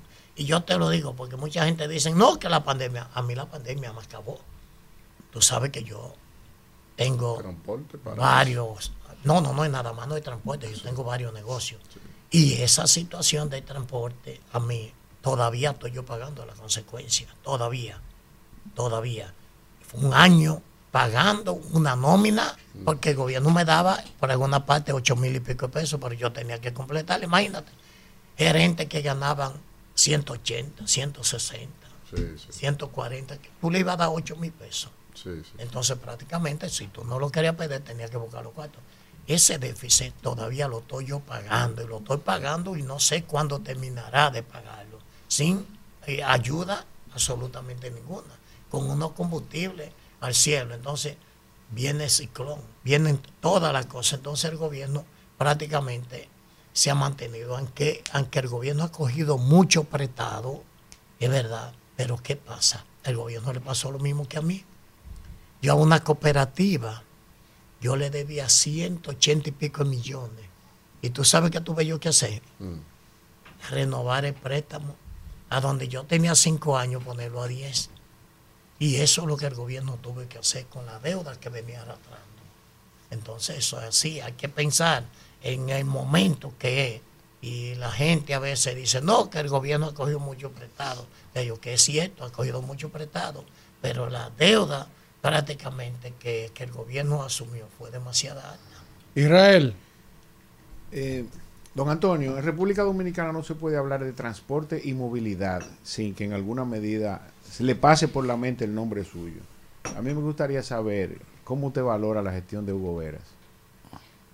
Mira, si alguien tuvo que ver prácticamente, porque déjame decirte, es bueno que ustedes sepan la historia de Hugo Vera y yo. Hugo Vera, quien mete a Hugo Vera político soy yo. Hugo Vera yo lo hago vicepresidente del movimiento Primero la gente en el 2016. Una primicia. Óyeme, no lo óyeme. el pueblo. Y luego cuando se divide, cuando, cuando nosotros sometimos apoyo en la comisión política para apoyar a Luis y apoyar a Danilo, que eran los dos candidatos, gana Luis Abinader, allá en la comisión política. Y Hugo no vota, se queda y me dice a mí, me pide permiso, me dice, yo me voy. Pero Hugo estaba en el gobierno en ese momento. De Danilo. No escuche la historia. No, señor, Hugo no, No escuche la historia. gobierno. Y luego Hugo me dice a mí, me voy a quedar fuera. Miguel Vargas me está proponiendo que yo me vaya con él para Cancillería. Y yo le dije a Hugo Vargas, vete. Porque yo sabía de verdad, de verdad que Luis no iba a ganar en el 16. Aunque yo fuera parte de apoyar a Luis en ese momento. Le dije, vete. Luego, cuando Hugo, Hugo se lanza candidato a síndico por el distrito, yo le dije a Hugo, porque Hugo y yo somos muy amigos, Hugo, no pierdas tu tiempo, tú no vas a ganar por el PRD. Entonces ahí es que Hugo llega a un acuerdo prácticamente con Carolina. Y después estando con Carolina, que yo lo veía a él, yo soy de lo que le propongo a él, que optara por un cargo de la regulación de transporte para ver si la autoridad de transporte cambiaba todo. Yo fui uno de ellos. Y hablé y llegué a hablar con el presidente para que pusiera a Hugo ahí. Entonces, lo que te digo, Hugo se está manejando bien. Más sería que yo venga a hablar de Hugo y a decir que Hugo no lo está haciendo bien. Hugo lo está haciendo bien, porque Hugo se está llevando muy bien con todos los transportistas en este país. Es muy conciliador. Es muy conciliador. Y cuando el funcionario concilia, que no le trae problema al gobierno, no le trae pro- problema al pasajero, no le trae problema al propietario. Oye, la cosa es buena. A veces yo lo dejo tranquilo en algunas decisiones que tiene que tomar y la toma perfectamente bien. Perfectamente Bueno. bien la toma. Víctor. Hay muchas que también me preguntan, pero hay muchas que yo se la digo también. Víctor. Bueno, senador, eh, hay, Pero mucho- un gran amigo de ustedes y mío también. Claro que sí, Así lo es, es. así. a- a- hay muchos temas que abordar, eh, tanto el orden político, pero yo no quiero de- dejar pasar el hecho de la situación que tenemos con Haití, que usted ha sido de los más vehementes desde, la, desde el Senado, eh, confrontando esta circunstancia. Pero a mí me llama la atención algo. La postura suya, totalmente nacionalista, pero se le asume alineado con un gobierno que ha sido el más entreguista después de Boyer en este país. ¿Cómo correlaciona eso ahí, dado a las circunstancias que tenemos con Haití, la frontera y esta realidad que el gobierno nos despinta? Mira, aquí la, la historia y lo que la gente a veces dice y lo que ustedes dejan de escuchar o que ustedes no escuchan, ustedes no sabían que esa, ese canal comenzó en el 2017. En el 2017 comenzó el canal. Cuando, ¿dónde comienza? En la parte de Haití. Nadie lo puede detener, ni Danilo, nadie lo puede detener. ¿Qué pasa? Que cuando ellos se acercan aquí, yo soy una de las personas que llevo la voz más cantante con respecto a, a- los haitianos, a la migración haitiana, a los ilegales en el Senado. Y cuando nosotros vimos eso, la idea de nosotros, si yo te digo a ti que a nosotros no nos pasó la idea de dar un corte en Lómez Cabrera, en restauración, de cortar y desviar el río, te estoy hablando mentira. La cabeza mía, toda la generación que me dio, vamos a cortarle el agua. Pero uno es humano. Los que están pasea- pasando los haitianos como humanos, que a veces no tienen culpa los pobres de estar pasando lo que están pasando con ese equipo de bandidos, de delincuentes que hay en, e- en ese país y de la ingobernabilidad que no tienen presidente, uno también no puede coger y acabar, terminar con ellos. Esa era la idea que nosotros teníamos. Lo que el gobierno hizo de algo que no va a funcionar es una medida provisional. ¿Cuál? De, porque ¿qué bomba puede durar 24 horas prendida tirándole agua a un canal Apagar. para mojar los ocho? Yo dije que era eh, insostenible aquí. eh, eh, no, no, no, insostenible. del tercer día está apagada. Eso es así. Sí. Pero fue para salvar, darle agua a la agricultura que los haitianos odiaron. Pero el gobierno va a tener que buscar una solución de eso y la está buscando. El gobierno la va a buscar, la va a anunciar rápido la solución de eso, porque no es verdad que con la, las autoridades que vienen de que ayudarnos nosotros, eh, que yo creía que ya en este momento iban a estar metidos en Puerto Príncipe, eh, yo, lo, yo lo creía, ellos le están dando algo al asunto porque es que a ellos no les conviene. A ellos no les conviene. Ellos entienden que este país es de ellos, que es de los americanos, que este país es de ellos, que es de la OEA. No, este país no es de ellos. Nosotros tenemos negociaciones con ellos, pero este país no es de ellos. Y nosotros no tenemos que estarle aceptando a ellos, a quien ellos le den su gana. Entonces aquí nosotros podemos aceptar los que vienen legal. Yo felicito la medida de gobierno y la, y la, y la madurez y, y- y- yo no sé ni cómo decir eh, la decisión que tuvo el gobierno de cerrar los consulados. Eso es el diablo puro. Tú sabes lo que aquí en dos meses dar 28 mil visas y cuando tú verificas, el 97% de visado calificó para una visa. De gente que tú lo ves, ¿cómo tú entraste? ¿Cómo te entraste? Aparte de los que llegaban ilegales, por, por, eh, eh, pagando 20 mil, 15 mil pesos para cruzar. ¿Tú te crees que esto es fácil? Pero dígalo Este- como es, era un gran negocio. uno, un gran negocio, no, porque yo te voy a explicarte una cosa. Si a mí me dieran un conso de cualquier parte de eso, yo no quiero que con eso viven la gente y todos los que están detrás. Porque con- un conso tiene que ganarse sobre millón y medio de dólares mensuales. Son más de mil Eso es increíble. Eso es increíble. Entonces así no se puede. Entonces el presidente no puede abrir su consulado. No lo puede abrir. Tiene que buscar una fórmula o de nuevo ver qué es lo que nosotros vamos a hacer, pero no es posible. Por eso es que ese quiere señor. Eh, Alfredo, Eso- por eso- eso quiere decir que Cabochano, no. El de, el de Eh, Orlando. o más Cabochano doble. Orlando es mi consulado. en el próximo ahora, gobierno. oye, ahora ya está cambiando. Ya sabemos por qué. No, Con no, esa cifra. No podemos abandonar eh, La patria. el rumbo a la mañana. Antonio, Adelante. una pregunta. La candidatura a la senaduría del Partido Revolucionario Moderno, saber si está reservada o cuál va a ser el papel político que va a jugar, a jugar usted en- en- de cara a esta próxima contienda, porque tenemos, tenemos, estamos aquí frente a un hombre que tiene un partido establecido con células eh, eh, en toda la geografía nacional y me dicen que hasta más allá de los mares, porque también tiene representación internacional, primero la gente. Sí, Eh, sí. eh, Tenemos varios candidatos ya fuera también. Ah. Ya estamos completos también fuera la boleta también. en todo. ¿Qué va a hacer Antonio ahora?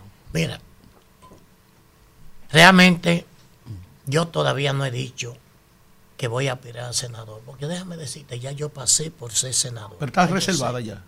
Está reservada. Ok. Está reservada del Partido Revolucionario Moderno y está reservada por más de 20 partidos ahora en este momento y está reservada también por el Partido Primero la Gente. Pero sí, hasta la fecha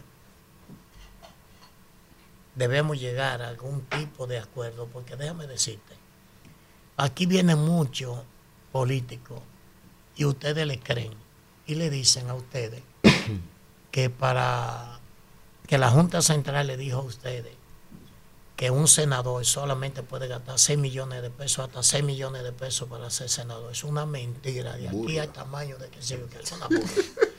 Un diputado para ser diputado se va sobre los 20 millones de pesos. Correctamente. Un diputado. Todo lo que habla es un disparate, una mentira. Y cuando a mí me dicen una vaina así, creen que me van a meter un bobo y que yo vengo, que yo estoy creyendo vainas así. Mira, aquí hay senadores que para ser senadores tienen que gastar, para ser senadores, en la condición que están, tienen que gastar 40 millones de pesos. Carajo. Y eso es lo que aquí no se atreve nadie a decirle al país cuánto debe gastar un senador. Pero atrás de qué uno Entonces, gasta 40 millones de pesos. Eso es lo que yo digo. Exactamente. Dígame. Cuando yo en el 16, yo me puse loco y dije, voy a ser senador. Me llevé de la bulla de la provincia. Se puso loco. Me puse bulla. loco. Y dos, tres que uno tiene al lado siempre. Que le acepté la candidatura. Usted el hombre. El hombre. Acepté la candidatura a del 16. senador. Perdí como por casi por un 2%. Tenía 44 años que no hacía vida política, ni pública, ni nada. Ni siquiera bailaba una discoteca, entraba 40 años. Llegué, cogí un 48%, el partido se fue arriba. Yo agarré el partido de una división con un 5% de PRM. Pero ¿cuánto me salió en eso? Fueron millones. Ahora, en el En el 20. en el 20 tuve que tirarme los regidores, los síndicos, los síndicos, ¿En Santiago regidores y síndicos, claro. tú Sí, sí, la provincia la entera. línea, y a todos los dirigentes. Entonces, ¿cuánto invertí? Ahora, cuando yo me pongo a sacar cuenta que un senador gana 9 millones de pesos en los cuatro años, yo dije, pero es loco que no. Ahora, ahí se me fue en todos los cuartos. Ahora, vamos a hablar de la otra cosa. ¿Cómo tú mantienes una provincia Sí. cuando todo el mundo detrás de ti buscando empleo, buscando cuarto, buscando medicina, que allí hay una operación que y, y tú recibiendo 621 mil pesos de un supuesto barrilito. Y lo del distrito lo quieren todo y se quedan con todo. Oye, se quedan con todo. Entonces, mira, luego para eso, tú sabes que tengo yo que hacer mes por mes, mes por mes, de mis empresas, subsidiar la provincia de Santiago Rodríguez, de mis empresas Wow. De mi Eso negocio que yo no hago, coger Lo de mi nadie bolsillo. ve. Y eso yo lo digo y posiblemente los que están agachados dicen, coño, no debe decirlo. Yo no voy a dejar de decirlo. Porque el presidente de la Junta, mi amigo y mi hermano Román, se va a atrever a creerme a mí, a mí, a mí, que en la provincia yo voy a gastar 6 millones de pesos para ser senador. me, va- me lo vaya a creer a mí. Me lo va a creer a mí. Así es. Entonces, señores, hay que comenzar a, a- a- a ser sinceros. a ser realistas. Utilizar la política. Te pregunto, ¿qué tiene un senador? Nada. Cuando yo llego a tu ministerio, tú de una vez me manda a decir, dile a él que yo, que el presidente me llamó y que tuve que salir inmediatamente. Sí. Uy, tú no estás ahí. Pero Usted quiere ver al ministro de Y Salud cuando Pública, voy, ejemplo, cuando voy, cuando voy dos veces, lo único que dice es ese hijo de coño. Pero Entonces, ese ministro pero- no sabe lo que es darle la cara a la gente, enfrentar un problema, que te toquen la puerta, que te llamen a la de ¿Quién lo mañana, llevó a él? ¿Quién lo llevó a él? Sí. Porque yo, llevo el presidente y el presidente lo lleva a él. Tuntún, ¿quién es? Antonio Marte, yo estoy aquí. Es duro eso. Kimberly, vamos con tu pregunta, vamos. Bueno, ya ustedes me andan indispuestos. Ella va para allá, porque ella va Ella va para allá. Ella, ella va allá. Ya vas a. Y- No, ella y el proceso. Y en Boca, Además- y en Boca además Chica, Jason, no me lo dejes fuera. Además es víctima, el pueblo la va a ayudar. Sí. Así es. Sí, así sí, es. sí, ella. Y está ahí diario. Gracias, gracias. Ojalá que en este que país, para ser ministro, para ser director. Conmigo puede que- contar. Gracias, gracias, don Antonio. Usted tiene una gran influencia Coño, ya. Antonio, pues dígame lo mismo con también. Usted me va a No, ayudar. no, no, ya la voy a No, ayudar. también, Ya yo creo que la va a ayudar. Ya la va a llevar, primero es que la voy a llevar en la boleta. Ay, está ay, gustando. ay. Hay que No me deja Jason fuera. No, no, yo voy a hacer Está género. bien, pero Quédate ese- tranquilo. vamos aquí Eh, primero. Don. Antonio Marte, señores, hay mucha gente que no sabe que Conatra está allá en la Guayiga. Para que ustedes Sí, sepan que sí, la sí. Guayiga es la República de la Guayiga. Qué. Y eh, que Social. desde siempre don Antonio ha estado muy vinculado a las asociaciones de estudiantes universitarios, siempre les ha dado su apoyo eh, des- desde el sector transportista. Yo quiero ah, preguntarle su opinión, usted que está siempre muy cercano a los temas de la gente, y agradezco ese comentario sincero que usted ha hecho, que la gente cree que a veces el político que está en el campo vale menos que el que está en un gabinete, porque el que está en un gabinete es el que tiene el presupuesto para pagar eh, la publicidad y el asunto. Y nosotros lo que somos es administradores de pobreza. No ve los alcaldes cómo salen desacreditados de las posiciones y los pobres lo que son es eh, actores políticos que lo desechan muy fácil, eh, al igual que los senadores, que los diputados. Nadie que no tenga sus empresas sólidas puede mantener una buena imagen con el pueblo, con la gente, porque uno administra problemas y el que tiene una vocación de servicio no le da la espalda al, al pueblo, no le da la espalda a la gente. La gente no conoce al ministro, no conoce al director, no conoce al presidente de la República, pero al senador, al diputado, al regidor, al vocal, al alcalde, a eso sí la gente El les toca la puerta. eh, el presidente de pobre eres tú. Así y el es. senador. Sí. Es el funcionario, porque no es el presidente de la República. Ni es el no ministro. Así es. Es.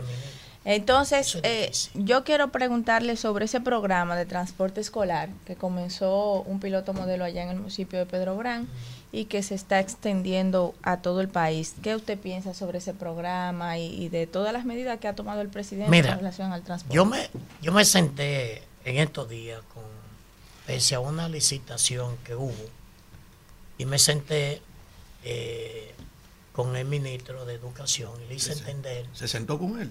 le hice entender que nosotros queremos que la licitación se haga con las empresas de cada sitio. Por ejemplo, aquí tenemos 32 provincias. Aquí no debe ir uno de acto mayor a participar en una licitación a Pedernales. Primero que se haga, porque le quiero decir algo a ustedes. Nosotros tenemos 50 años cargándote los niños a ti. Sí. Y tus niños me llaman por mi nombre. Se montan en el autobús y tú sales con la mochila y me entregas la mochila y monta el niño al autobús lo manda solo. Nunca había habido zafata. Nunca habían, se habían tenido que meter empresas como Magna Moto a licitar algo raro. Vamos a decir, a licitar, meterse en una licitación. Entonces, si nosotros tenemos los autobuses, como pasó en San Cristóbal, San Cristóbal se ganó una de 42 autobuses, se le entregó toda a San Cristóbal ahora, se le entregó toda a San Cristóbal, pero así esperamos que la Guayega, que todos Sí. los que van a dar servicio de los autobuses ahí sean de ahí. Además, nunca en la vida ha habido un accidente con guagua vieja, nueva, porque ahora vienen con un modelo de que hay que buscar guagua 2019-2023. Pero yo le dije al presidente, presidente, ¿cuántas guaguas usted ha autorizado 2023 después que usted es presidente? Ni una. Ni una facilidad para adquirir un vehículo. Entonces no hay. Entonces, los vehículos hay que chequearlos. Debemos chequearlos, ver las condiciones, licitar con eso para que esos pobres choferes no mueran. Claro. Porque los choferes, si, exíjale todo, todo. Y pregúntele a la Junta de Vecinos cuántos años tiene ese chofer. Yo he hablado de eso. Moviendo a esos niños a los colegios, a la escuela. Y Entonces, enfermos. ¿por qué ahora hay que sacarte a ti para meter uno nuevecito a bailar bien? Antonio. Y a donde hay comida. Antonio. Entonces, eso nosotros no lo vamos Finalmente, Antonio, No lo yo, no, yo no puedo dejarlo ir de aquí sin Bien. escuchar la opinión suya sobre lo siguiente. Usted dijo ahorita que lo- le presté atención a eso. En el 2016, yo sabía que Luis iba a perder, aunque lo apoyé. Y le dije a Hugo Vera, vete con Miguel para que aproveche. ¿Verdad?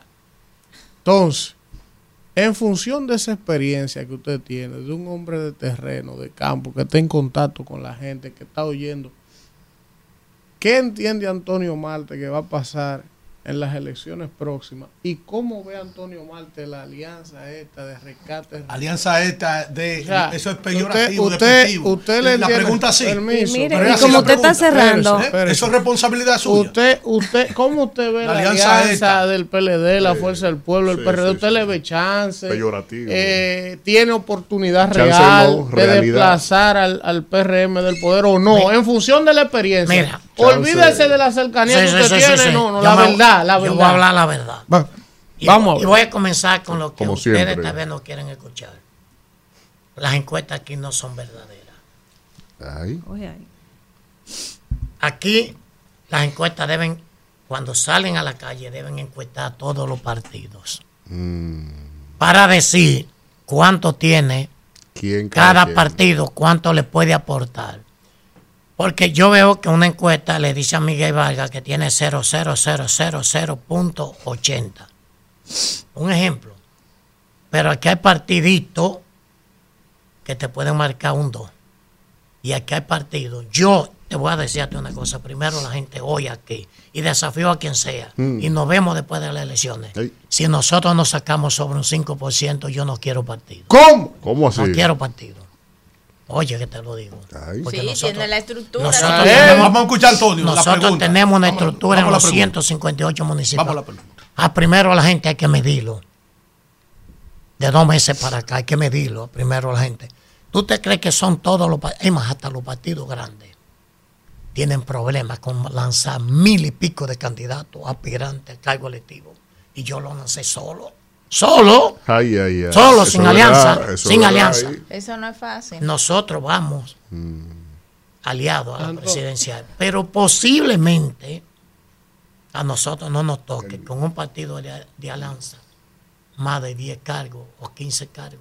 Eh, cargos no, el puesto electivo, no nos toquen. Más de, de 10 o 15 regidores. Entonces, hay que comenzar a medir para tener una medición de verdad. ¿Qué da para el partido y qué del otro? La encuesta, el acuerdo que hizo Miguel Vargas. Alianza, rescate. Alianza. rescate. Realmente eso lo que le ha servido es para hacerle daño a ellos mismos. Porque muchos, muchos políticos se le han ido a ver y muchos también se le han ido a Lionel.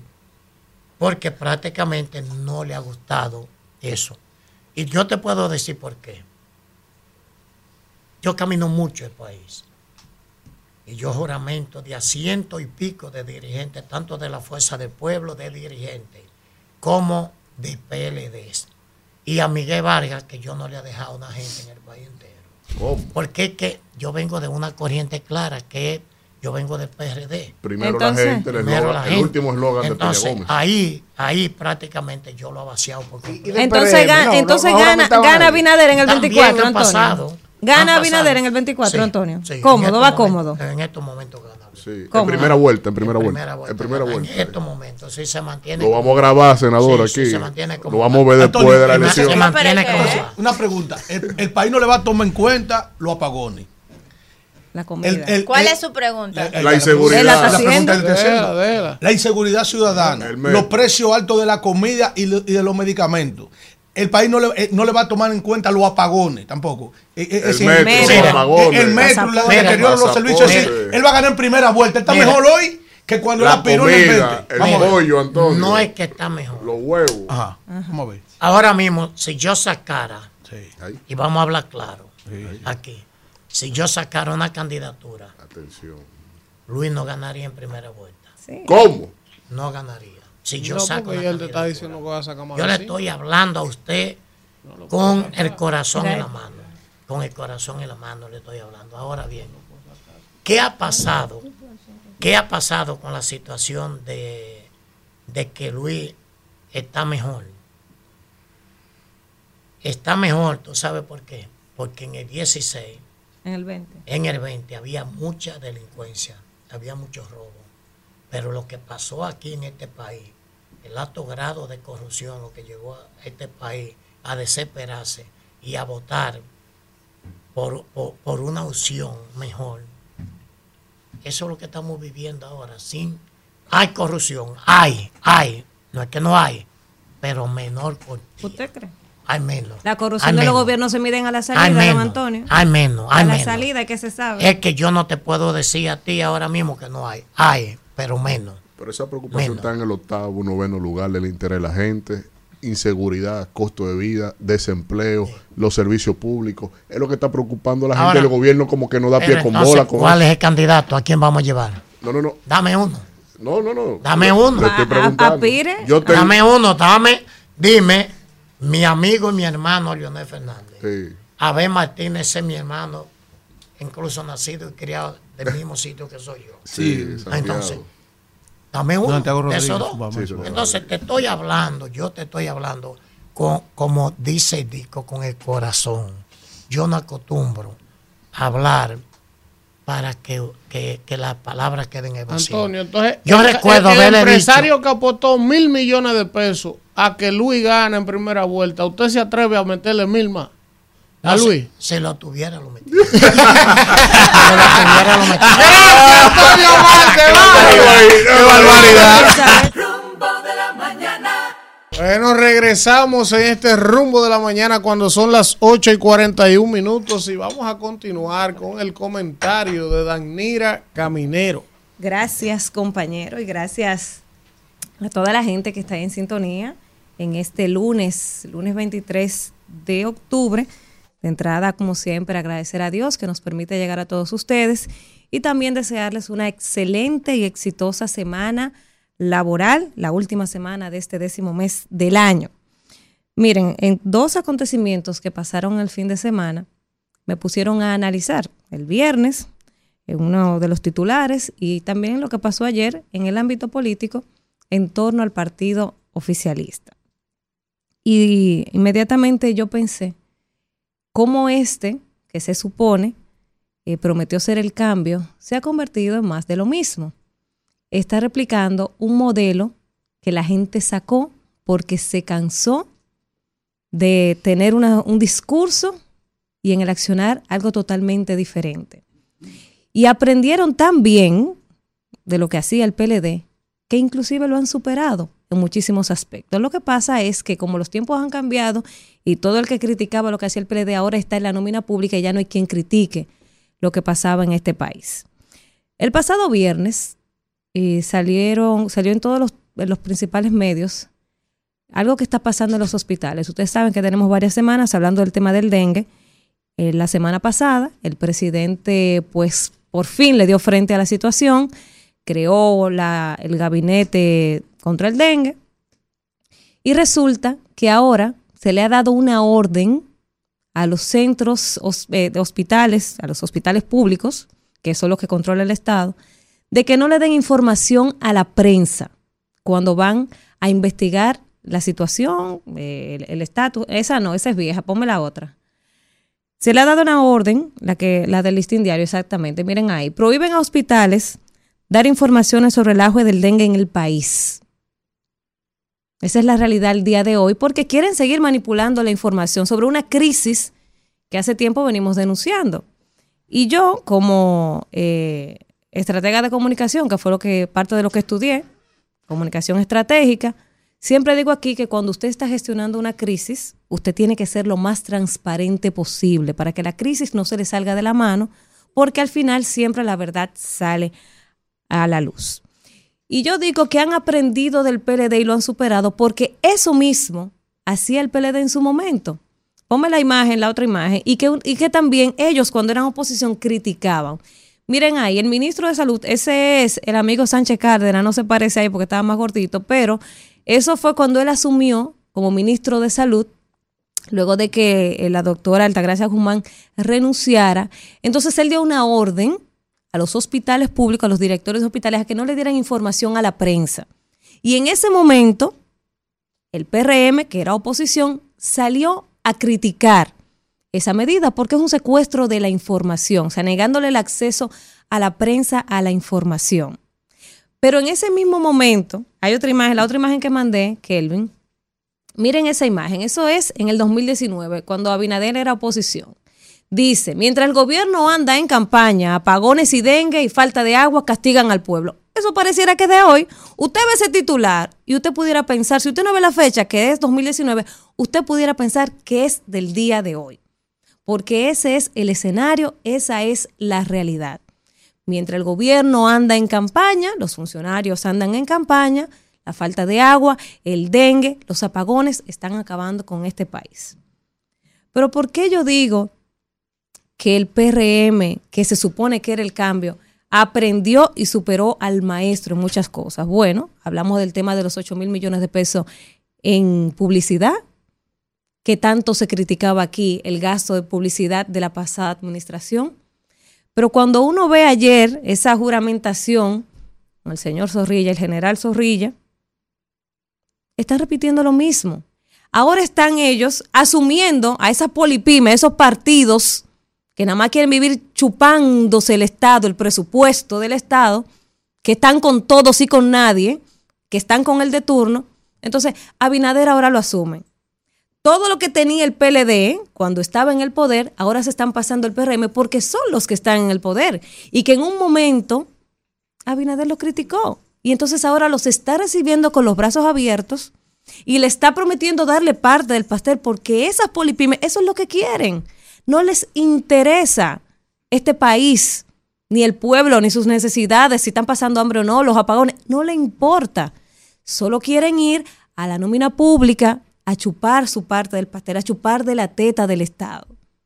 Entonces, todo aquello que criticaba en un momento el actual gobierno, el PRM, cuando era oposición, lo está replicando igual o peor. Y recordemos cuando ellos eran oposición, que, estaban este, que estaba el PLD, que denunciaba los actos de corrupción y que decían que iban a hacer auditoría y que denunciaron cuando llegaron. O sea, ¿qué pasó? ¿Qué pasó con el plan social y lo que encontraron ahí, los discos duros que se robaron? En estos días dijo del FEDA que él se montó en lo que él encontró. O sea, pero ustedes eran el cambio. O sea, usted, se, usted encontró una estructura corrupta y se montó ahí. Pero se supone que ustedes eran el cambio. Porque esa es la justificación, lo, que dijo el FEDA. No, lo que pasa es que yo estoy haciendo lo que se hacía antes. Ah, pero es que usted era el cambio, es que usted no debe hacer eso porque usted iba a hacer algo diferente. Entonces Abinader la tiene muy difícil de cara a su reelección para el 2024, porque con ese discurso de transparencia y honestidad se le va a hacer difícil arrastrando esa polipime. O sea, con ese discurso que, la, que nos ha vendido de transparencia y honestidad, la tiene muy difícil. Porque como usted me habla a mí de transparencia y honestidad, cuando usted está replicando lo mismo que hacía el pasado gobierno, que fue por lo que lo sacamos. Yo recuerdo mucho el cual corrupción de Danilo Medina. Decía Danilo, ¿cuál corrupción? Es lo mismo. Para Abinader no hay corrupción. Aquí lo que hay es falta de integridad, según la señora de ética, que da pena cómo va a salir de ahí, de esa, de esa gestión. Va a terminar su carrera en el zafacón de la historia. Una pena. Aquí hay faltas subsanables, ya no tenemos corrupción.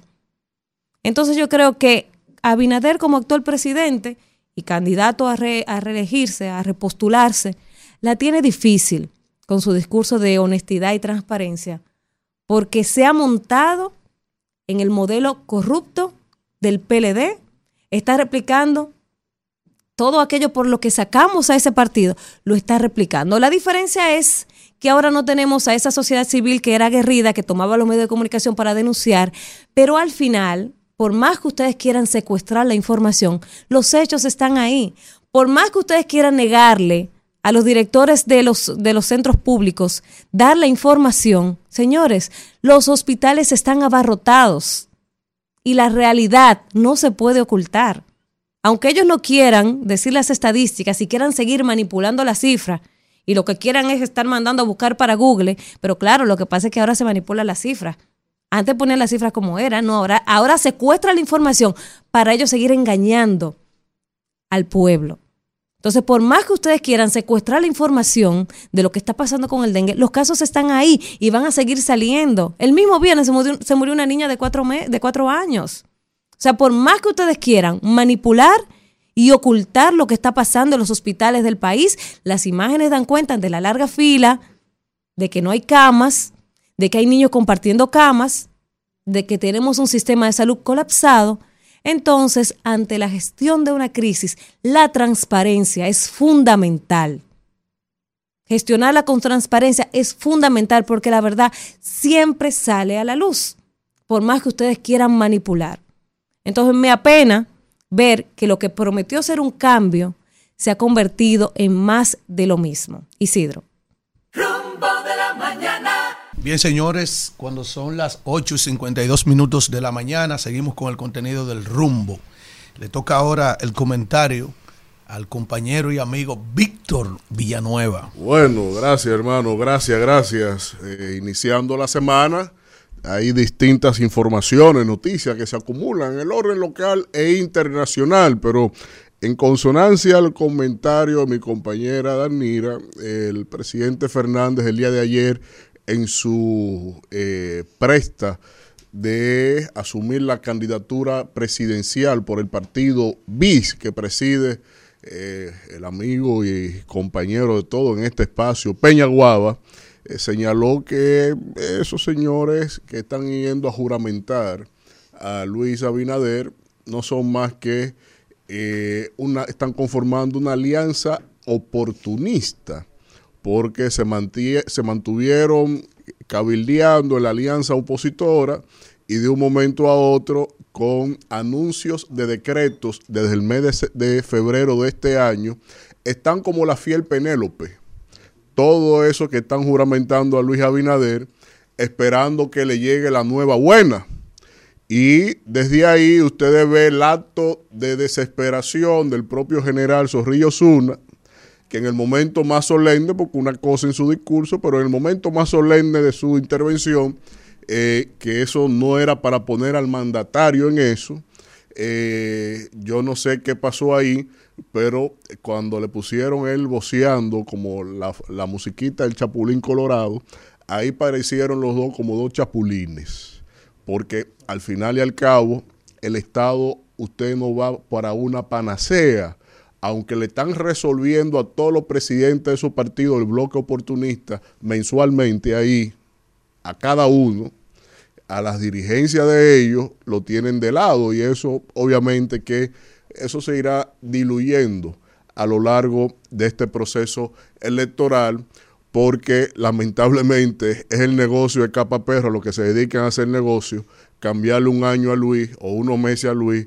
por cuatro años al gobierno que viene, porque este, de alguna u otra manera, es para afuera que va.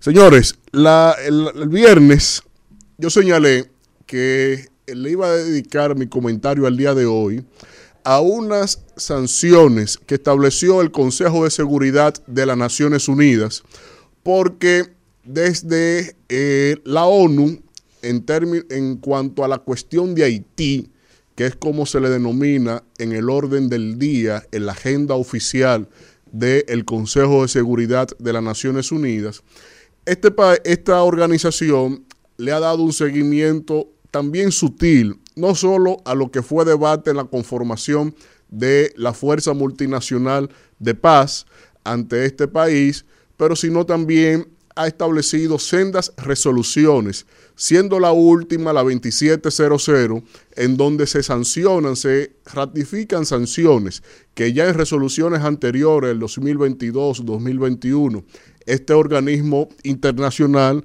sustentándose en los capítulos 6 y 7 de la Carta de las Naciones Unidas, ha establecido ahí eh, sanciones al Estado, pero también a figuras del el orden haitiano, que son figuras que, según se ha señalado, tanto por algunos países como Canadá y Estados Unidos, han sido señalados como figuras que han financiado a las bandas en Haití. Y eso ha sido muy quirúrgico porque de alguna manera estas figuras, estas personalidades, son las que mantienen ese statu quo de operaciones en términos financieros de estas bandas en el territorio. Y esto lo hacen estos empresarios con la finalidad clara de mantener en vilo sus operaciones empresariales, sus operaciones en el terreno. Pero lo claro aquí está en que el que se presta a financiar a estas bandas está tipificado y de hecho el Departamento de Tesoro de los Estados Unidos también ha tomado medidas junto con el Departamento de Estado, han tomado medidas muy drásticas en términos de aplicar algunas leyes que siempre se ha tenido la, por, el debate de ser leyes fuera eh, de incidencia en términos eh, territoriales del territorio de los Estados Unidos. Pero hay algo que yo quiero señalar. Yo sé que esto va a caer un poquito pesado, que dos o tres, eso no, eh, pero yo quiero, yo quiero que esto no pase desapercibido, como si ha sido solapado en el debate nacional. Cuando yo he dicho que es un gobierno entreguista y traidor a la patria, decir eso desde este micrófono, desde la responsabilidad que implica estar en este espacio, no es cualquier cosa, ni uno lo dice por, por tendencia de nada. Yo hablé de traición a la patria cuando ya era tan evidente que sometieron ellos mismos por debajo de la mesa una ley que les garantizaba un régimen, un estatus quo humanitario a los haitianos aquí y acceso inmediato a la nacionalidad. Y eso, eso pasó en diciembre pasado. Pero también después acuerdan con Canadá establecer un régimen aquí, una zona de, eh, para recibir a los haitianos y luego entonces eh, eso aplicando derecho internacional humanitario, que poca gente sabe el efecto que tiene entablar o declarar una crisis humanitaria, se subroga la capacidad soberana del Estado receptor. Y en este caso, cuando, cuando se hace pública la noticia en medio del debate de lo que pasó en diciembre con la ley de trata de personas, pues entonces luego vienen a decir que no, que el gobierno dominicano no había autorizado eso y después salieron toda la prueba del viceministro de la, de la Cancillería participando y aprobando todo eso con, una, con las reuniones que, se, que encabezó Canadá en favor de Haití. Pero como ese ha sido el discurso de la doble moral del gobierno de la honestidad, de la transparencia, pues entonces yo, esto, a mí no me crean a mí. Vamos a ir a estos hechos que están todos y voy a ser un poquito aburrido porque lo quise buscar en la prensa para que no dijeran que un tema eh, que Víctor se cogió con eso. No, no, no. Eso está todo en la prensa y todo está ahí y usted saque sus propias conclusiones. De hecho, ni yo voy a concluir eh, con el particular. Lo primero es que ustedes ven esa primera noticia, ponme Kelvin ahí. Canadá sanciona miembro de élite económica de Haití. Y ahí figuran personas que ya han sido parte del debate nacional, Gibel Villo, Reynold Debet y Cherif Abdallah, que todos siguen teniendo transacciones desde República Dominicana. ¿Verdad? La siguiente, Kelvin. Dice que Canadá toma esta medida porque están utilizando su estatus como provenientes miembros de la élite económica de Haití para proteger y permitir las actividades ilegales de bandas criminales armadas. ¿Verdad? Eso lo dice la noticia ahí, está aquí publicada en la prensa eh, oficial de Alemania. la busqué desde allá para que no digan que es contaminada con nadie de aquí. Pero en la siguiente figuran personalidades, aparte de la ya mencionada, como ex senadores y actuales, y los que fueron los últimos senadores, como el caso Yuri La Tortuga. Y desde ahí se ve claramente que son sanciones que han estado establecidas, en este caso, por Estados Unidos, Canadá y que afianza a las Naciones Unidas, perdón, el Consejo de Seguridad de las Naciones Unidas, haciendo uso, insisto, de sus facultades en el capítulo 6 y 7 de la Carta de las Naciones Unidas. Pero resulta que el presidente Abinader, cuando, cuando Canadá y Estados Unidos establecieron sus sanciones, de, eh, asumió la misma lista de sancionados, pero deja fuera al señor Gilbert Villo, que es a la sazón, debe ser una de las personas más ricas de todo el Caribe y Centroamérica. Dedicado netamente o principalmente a las acciones, a las actividades mediante la Chevron Tesaco eh, en términos de combustibles. Pero esa figura tiene un CEO, un presidente ejecutivo de su empresa, que aunque ya lo he señalado varias veces aquí, en la prensa ha salido claramente, y no he sido solo yo, eh, ha salido el hecho de que el señor Pablo Portes es su presidente ejecutivo de esas empresas y de ese empresario sancionado por Estados Unidos, Canadá y ahora, la semana pasada, por el Consejo de Seguridad de las Naciones Unidas, el señor Portes es el asesor financiero de esta administración de gobierno. De hecho, su decreto fue como el quinto en salir. Primero que muchos ministerios del Estado Dominicano, salieron salió el decreto del señor Porte, porque tiene una, una, relación muy particular y de años, de antaños, con el presidente de la República, Luis Abinader. Pero resulta que eh, no es solo la dicotomía de que sea eh, miembro del gobierno, ni que presida las empresas de este sancionado en Haití. No, vamos a ver Kelvin, la, que, de la Escocia Bank, la fotico ahí de la Escocia Bank. El señor Porte es miembro del Consejo de la Junta Directiva del Banco Canadiense Escocia Bank. ¿Cómo se puede explicar que Canadá haya sancionado a esa empresa y al jefe de él y él figure como miembro del consejo de ese banco? Yo eso no me lo puedo explicar, y que ande por el mundo con el ministro de Defensa de la República Dominicana, ponme la última foto, ahí modelando en el helicóptero, que ande por el mundo con el ministro de Defensa comprando equipamientos militares y que solaparon la noticia, la colaron, de que República Dominicana comprará 58 mil millones de pesos, poquito más de mil millones de dólares en armamentos. Pero ¿para quién será eso? Porque curiosamente, de lo que señala las Naciones Unidas es que las armas que tienen los miembros de la fuerza de los grupos armados de Haití vienen desde Miami y desde República Dominicana.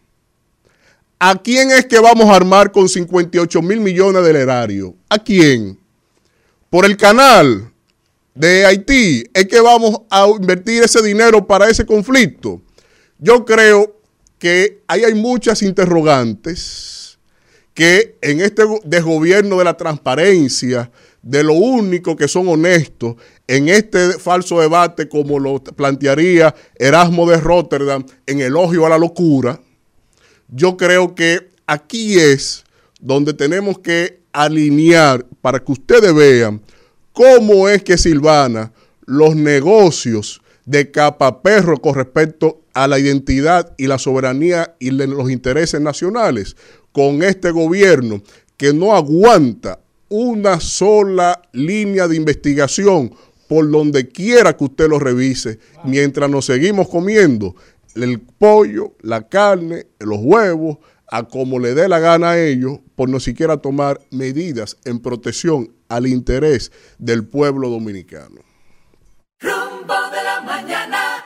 Bueno, regresamos en este rumbo de la mañana cuando son las 9 y 7 y vamos con el comentario de la hidalga. Kimberly Taveras. Ataca. Gracias, no hermano. Elvin Castillo. Esto no es fácil, pero mientras nosotros respiremos, vamos a seguir de pie, dando la batalla. Señores, miren, en el día de hoy yo quiero hablar de un tema muy importante que el otro día iba a tocar, pero se me pasó. Además, eh, son 10 minutos, hay que aprovecharlo lo más que uno pueda. Y es sobre el tema de que ustedes saben que salió un informe de la OEA y no solamente ese informe habla de la situación en la que está Haití, quiénes patrocinan las bandas y tal, sino que el canciller advirtió que hay cuatro investigaciones abiertas eh, por varios departamentos de Estado de Estados Unidos sobre el proceso de producción de alimentos dominicanos. Ustedes saben que nos estamos abriendo camino hacia ese mercado de la exportación. Y también a mí me pareció curioso que la gente, eh, ciertamente duele lo que está pasando con el dengue porque sabemos que uno de los efectos del cambio climático que íbamos a tener esta gran situación con el dengue, sobre todo después de una temporada de sequía como la que tuvimos y como la que tenemos en muchos sectores donde la gente acumula agua. Y obviamente en esa acumulación de agua pues se dan los criaderos del mosquito, que es la principal causa del dengue. Y pero estamos llevando a cabo jornadas de, fumigación. Nosotros mismos allá en nuestra demarcación hoy estamos iniciando a las 9 de la mañana una jornada de fumigación por toda la circunscripción y estamos combatiéndola. Pero yo creo que hay temas más importantes concernientes a la salud. Y a propósito que estamos tratando en el mes del cáncer, las estadísticas, si usted se pone a verlas, y no voy a hablar de números, porque la gente dice que de, ¿verdad? Mira, pero ellos viven hablando de los números y de los números. No, en esta ocasión no quiero hablar de números, pero sí quiero decir que a la población que busque las estadísticas de la gente que se ha muerto por paros cardíacos, por temas cardiovasculares, por cáncer, por esto, por aquello. Y esto, más la investigación que está haciendo Estados Unidos y que el canciller habló sobre eso, que va a impactar las exportaciones de este país por el uso, creo yo, abusivo de los fertilizantes, de los pesticidas, de los herbicidas en este país. Un país que el 49% de sus tierras están hábil para producir, para ser utilizadas en el agro. Es un país donde evidentemente se exportan muchas de estas sustancias con esos fines agrícolas, 195 millones de dólares anuales. Y si ustedes ven la gran cantidad de sustancias que han sido prohibidas para el uso de estos fines, ustedes se van a sorprender con lo que está pasando en el país, en el uso abusivo con relación a estas sustancias, en la producción agrícola.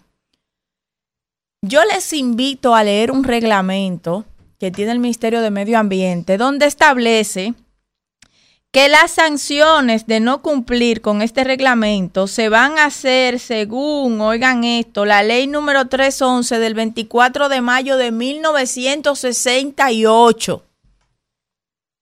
De 1968.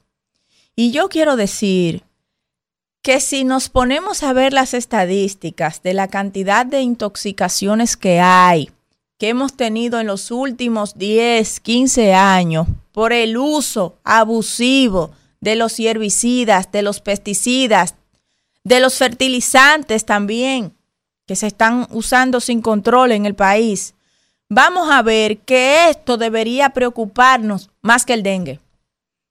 Que esto debería preocuparnos más que otras situaciones que se han mediatizado y está bien, hay que ponerle atención, hay que actuar, y hay que actuarlo desde otro punto de vista, porque como ya he dicho incansablemente desde, este espacio, el Comité del Cambio Climático tiene que funcionar, tienen que darle funciones y tienen que asignarle recursos para que pueda junto al Estado dominicano articular políticas de prevención y de solución de estos problemas que se derivan del cambio climático, como es el mosquito del dengue y que otros países están viviendo lo mismo, pero que nosotros lo vamos a vivir más, porque somos de los 10 países que van a ser más vulnerables frente al cambio climático. Y lo he dicho aquí innumerable cantidad de veces, pero se hacen reuniones, se hacen reuniones y no se tiene ese comité aislado, como que es un adorno. Eso no es un adorno, eso es algo serio. Pero nada, volviendo a este tema, yo quiero saber cuántas investigaciones abiertas, porque en ese reglamento establece incluso la distancia a la que tiene que estar el, almacenamiento de esta sustancia, establece cómo se debe transportar, cuál es el, el trato que debe dársele cuando hay derrame, en qué cantidades debe usarse. Entonces el ministro el otro día de Educación habló sobre el tema y dijo que Agricultura y Medio Ambiente no estaban haciendo nada al respecto. Y este es un tema que hay que prestarle atención, porque estas sustancias no solamente hacen daño al medio ambiente, sino que hacen daño a la salud humana. Tienen elementos, sustancias cancerígenas. Y que cada día estamos viviendo esta situación, estamos haciendo un llamado, estamos enfrentando la enfermedad, pero ¿quién se va a encargar de certificar que lo que nosotros nos estamos comiendo es lo que debemos comernos? evidentemente, porque no es responsabilidad solamente de una institución, es responsabilidad de varias instituciones que deben actualizarse, que debe existir un régimen de consecuencia. Ah, pero eso a nadie le interesa. Pero a la comunidad internacional sí, que tienen organizaciones que sí funcionan y que ya iniciaron investigaciones. Entonces eso disminuye la calidad de los productos dominicanos y habla muy mal también de nuestros productores que no están asesorados. Lo primero que establece ese, reglamento, que oiga como dije yo, ¿eh? que dice que las consecuencias de no cumplirse están establecidas en una ley de 1968. Oiga cuál es el parámetro. Pero de igual forma, establecen una serie de conjuntos, de, de formalidades, de reglamentos que no se cumplen en el día de hoy. Y nosotros tenemos que saber qué estamos comiendo. La situación de los alimentos y del cáncer en el país que está desbordado, al igual también que los problemas cardiovasculares, deben llamar más la atención de la ciudadanía que el dengue. Claro, el dengue hay que enfrentarlo, pero el dengue pasa ahorita. Pero la producción de los alimentos es algo del día a día. Por eso yo quiero hacer un llamado, señores, a los organismos que tienen que ver con la producción nacional, que se involucren, que veamos qué estamos trayendo al país, qué estamos importando, que somos eh, el doceavo país en importación de fertilizantes, de pesticidas. y de otras sustancias que se utilizan para la producción de alimentos. Gracias, Isidro. Rumbo de la mañana. Bueno, bueno, regresamos en este rumbo de la mañana cuando son ya las 9 y 17 minutos y vamos a conversar con Clevi Pérez, quien es infectóloga, pero yo digo que humildemente, aunque ella no le guste, es la que más sabe de, de infectología en este país, una de las mejores doctoras, y no digo esto porque sea mi amiga, ¿eh? Buenos días, Clevi. Mi doctora, mi doctora. Buenos días, buenos días. De Víctor. Ah, sí. Sí, Víctor, sí, así es. Y al resto de los compañeros y a todos los que nos escuchan en este momento. Es Clevi. Clevi, mira, eh, estamos viendo una situación de un cuadro eh, con relación al dengue que hacía años que no veíamos, un desbordamiento de las de los hospitales, de las clínicas, no hay cama, como que uno siente sin ser especialista en el área, por eso estamos hablando contigo, como que las medidas que el gobierno inició a tomar este fin de semana la tomaron de manera tardía. Pero ¿cuál es la opinión tuya como profesional sobre el abordaje, la respuesta del Estado con relación a lo que ha estado pasando y cuál es la situación a esta hora que estamos hablando con relación al dengue en el país? Bien, fíjate que eh, la percepción tuya está realmente bastante buena porque nosotros meses antes de empezar a tener la problemática, eh, la sociedad de médica especializada, incluyendo la sociedad de infectología, el colegio médico, médicos en particular, epidemiólogos, habían advertido de la situación que, que era un incremento de los casos de dengue pues realmente la, la respuesta ha sido sobre todo reactiva a pagar, ¿verdad?, el, el problema y sobre todo a medida que se ha ido haciendo eco la población, a medida que la gente no consigue cama para ingresar a sus familiares o a ellos mismos, pues entonces eh, cuando ha saltado todo esto, pues ellos han tomado algún tipo de iniciativa y de reacción pero, pero realmente la labor preventiva que debió haberse llevado a cabo no se realizó oportunamente. Y la situación que tenemos Sí, ahora decía en estos días en parte de las autoridades que ya va a la baja el brote. ¿Es eso cierto? ¿Va a la baja? ¿Estamos en un pico? ¿Cuál es la, la situación real? No, en, en este momento nosotros todavía seguimos con una sobrecarga importante de casos de dengue y de una ocupación muy importante por dengue.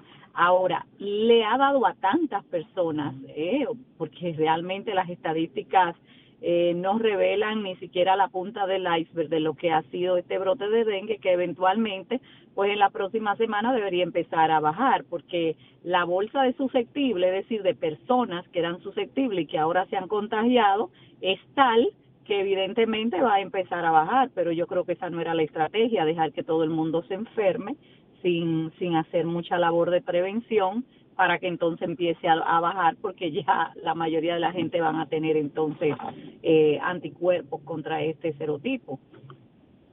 Sí, Víctor. Sí, doctora, un placer siempre saludarle, mi cariño. Eh, no, que no hay que infectarse para hablar con usted y, y saber de usted. Claro. Doctora, eh, me ha llamado la atención lo siguiente. La, la, la forma en la que se comporta esta, esta cepa de dengue como tal, y me ha llamado la atención que por lo menos en términos eh, de salud pública no se ha establecido, o si lo hay, cuál es el protocolo que deben tener el personal médico para atender la virulencia de esta, de, de, de esta cepa, porque ha habido muchas eh, interpretaciones con la sintomatología, etcétera, etcétera. ¿Cuál es el cuadro que presenta este virus? Bien, eh, con esta realmente este brote que hemos tenido tan importante, eh, te diría que con respecto a los anteriores hay una eh, predominancia importante de manifestaciones gastrointestinales, tanto náuseas, eh, vómitos, pero especialmente de diarrea. Entonces, muchas veces se confunde, ¿verdad?, con infecciones gastrointestinales y realmente es un cuadro de dengue.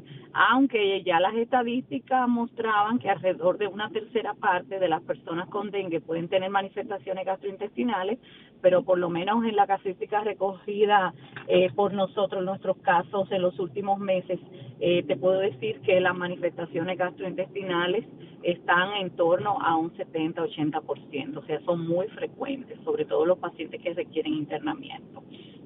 Entonces, eh, eso es importante tenerlo en cuenta. También tener en cuenta que pueden haber manifestaciones respiratorias y que ahora mismo tenemos concomitantemente un adelanto de la temporada de influenza, con muchos casos predominando influenza B, pero también algunos casos de influenza A. Entonces ahí también puede llevar eh, a confusión, ¿no? De hecho, hemos tenido en estos días incluso coinfecciones, es decir, infecciones al mismo tiempo, tanto eh, de dengue como de influenza, y que estamos teniendo en nuestro país también un incremento de la casuística de leptospirosis, y hemos tenido también coinfecciones, leptospirosis dengue. So, ah, que hay que tener todo esto en cuenta y por eso es cada vez más importante que las personas que tienen sintomatología pues acudan oportunamente al médico para que eh, se haga el diagnóstico diferencial y se dé el tratamiento oportuno, sea dengue, sea leptospirosis, sea influenza o lo que sea que esté produciendo el cuadro febril. Levi, voy a aprovecharte para hacerte varias en una, pues no voy a volver a preguntar. Mira, lo primero es el tema de la estadística. Se ha estado hablando de que solo hay 11 muertos. Pero, por ejemplo, ayer yo veía a alguien de la Fuerza del Pueblo, me parece que su director, eh, el jefe de la parte médica de la Fuerza del Pueblo, decir que no es cierto, que van como 70 muertos. Hay gente que dice que hay un subregistro. Tú que estás en esas intríngulis, ¿cuál es tu versión sobre eso de las estadísticas de fallecidos por dengue? Eso es uno. La otra para la gente que nos está escuchando, Clevi, en el país ahora mismo, que te esté escuchando, que tiene problemas, porque ya sabemos que hay problemas para conseguir camas, y tiene un niño, un adolescente o hasta un adulto con sintomatología de dengue y no encuentra cama, ¿hay algún eh, consejo que se le pueda dar de ir haciendo un tratamiento casero? en lo que se consigue esa cama, porque la gente muy dada y los médicos que le voy a decir, no se automediquen, sí, el problema es que si tú tienes un niño con síntomas de dengue y no encuentra una cama, algo tú tienes que ir haciendo para que no, te, no se te empeore. Si hay algo que hacer. Muy bien. Eh, con respecto a las estadísticas, ciertamente eh, hay un subregistro importante y los problemas pueden estar en varios pasos. Pueden estar en la captación de casos, que realmente no se realice oportunamente, eh, que no se reporte oportunamente. Hemos visto siempre un retraso importante en la publicación de los boletines. Los boletines obviamente siempre van a ser tardíos porque se reportan los boletines por semana, entonces esos datos hay que procesarlo y hacer un informe y publicar el informe, pero lo que no se justifica es que esos boletines tengan semanas de retraso. Entonces, si ustedes se fijan, ahora está publicado la semana 2 de octubre. O sea, deberíamos en medio de realmente una epidemia de dengue y de brotes importantes de otras enfermedades infecciosas, entonces debería haber mayor oportunidad. Pero aparte de eso, los números no se corresponden. Si ustedes se fijan en el último boletín reportado por la Dirección General de Epidemiología, van a ver que lo que hablan son de seis casos. Ya los casos que se mencionan en nota de prensa y todo un poco más, pero se hablan de seis fallecidos apenas. Y se habla de un incremento eh, con relación al año pasado de un 97%. Nosotros sabemos que los casos que estamos de dengue se multiplican por lo menos por 10 o por 20 eh, por decir algo, eh, con respecto a lo que estábamos viendo el, año pasado. O sea, esto definitivamente no es un incremento de un 97%, o sea, eso no es verdad y yo creo que cualquiera que trabaje en el sector salud sabe que esto mm, definitivamente no es verdad. Ahora, dar un número de los fallecidos yo no me atrevería porque realmente eh, no me consta, pero uno va escuchando casos, se va enterando de casos y obviamente no, no se corresponde a los datos que ellos están reportando. posible manejo, Clevi, en caso de inicial, en lo que encuentra cama, alguien que tenga un familiar con sintomatología similar a la de dengue, ¿se puede aconsejar algo? Sí, sí, por ejemplo, que solamente para la fiebre utilicen acetaminofén, que es lo mismo que paracetamol.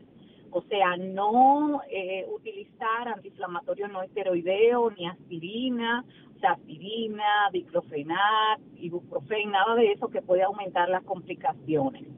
Y tratar de hidratar lo mejor que se pueda.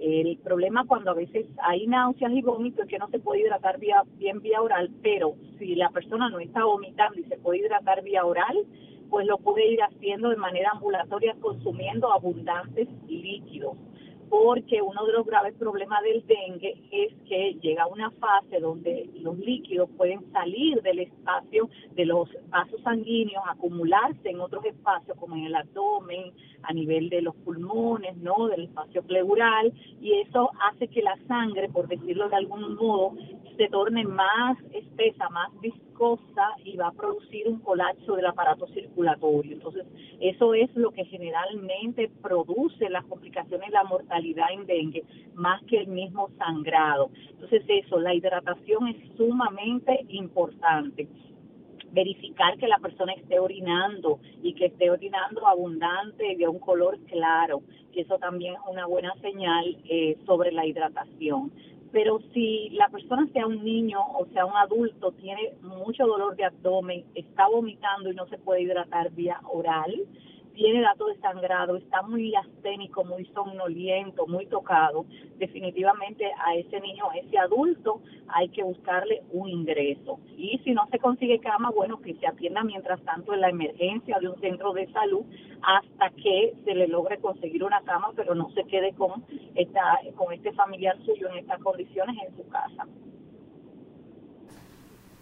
Eh, preguntarle, Kimberly, por aquí, preguntarle que si, porque como yo tengo cinco niños, me ha tocado en mm. este mes ir a emergencia muchas veces, no precisamente por dengue, sino por otras situaciones que están aconteciendo, muchos virus que hay, respiratorios sobre todo, que han complicado este tema. A mí me gustaría saber si usted no pudiera hablar de cuáles son los otros virus que hay que la gente no conoce porque no todos los casos son de dengue, sino que hay una gran epidemia eh, con todos estos virus y esto ha complicado mucho la situación de la disponibilidad de las camas en los hospitales.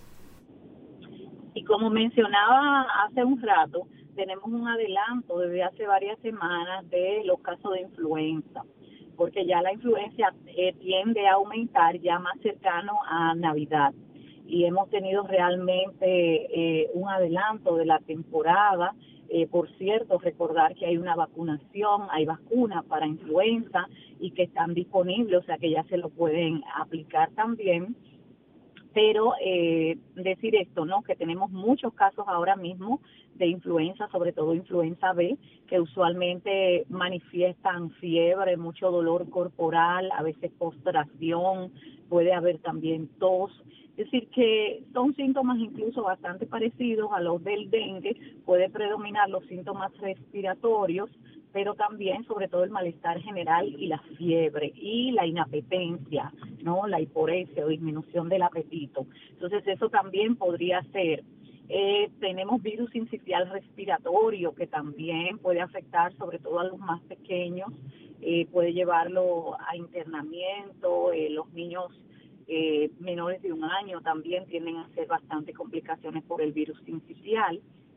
Entonces es importante también tener eso en cuenta y tener en cuenta también que a veces estos virus respiratorios en un porcentaje se pueden acompañar luego de infecciones bacterianas secundarias.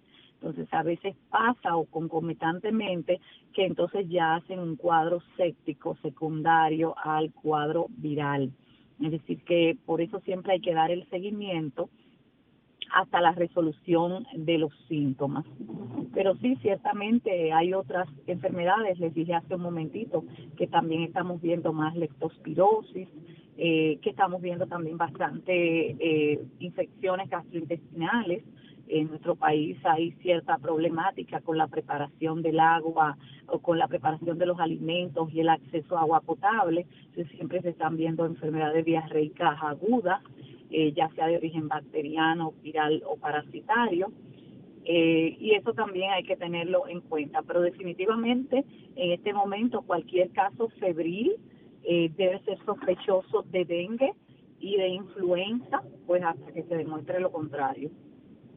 Gracias, gracias a Clevi Pérez, infectóloga y presidenta de la Sociedad de Infectología de la República Dominicana, por estar con nosotros en este rumbo de la mañana. Ya ustedes han aprendido, si no lo sabían, Así es. cómo al menos estabilizar o tratar de atender a una persona que tenga síntomas similares a lo del dengue, eh, mientras se consigue esa cama que están tan escasas y tan complicadas en este momento en la República Dominicana. Vamos al contacto y regresamos con más del rumbo de la mañana. Rumbo de la mañana. Bueno, regresamos en este rumbo de la mañana y vamos con el comentario, como aquí todo el mundo tiene su apodo, con el popi del rumbo. El popi del rumbo, mira el perfil, mírale el cabello y los lentes de inglés. Profesor, mira el contraste. esto no- Esto- este hombre, cuántos moños malos, nariz sube en bu. Esto no tiene Está madre. aquí al hermano. lado, el contraste, profesor. Pero es y este Popi con el cabello.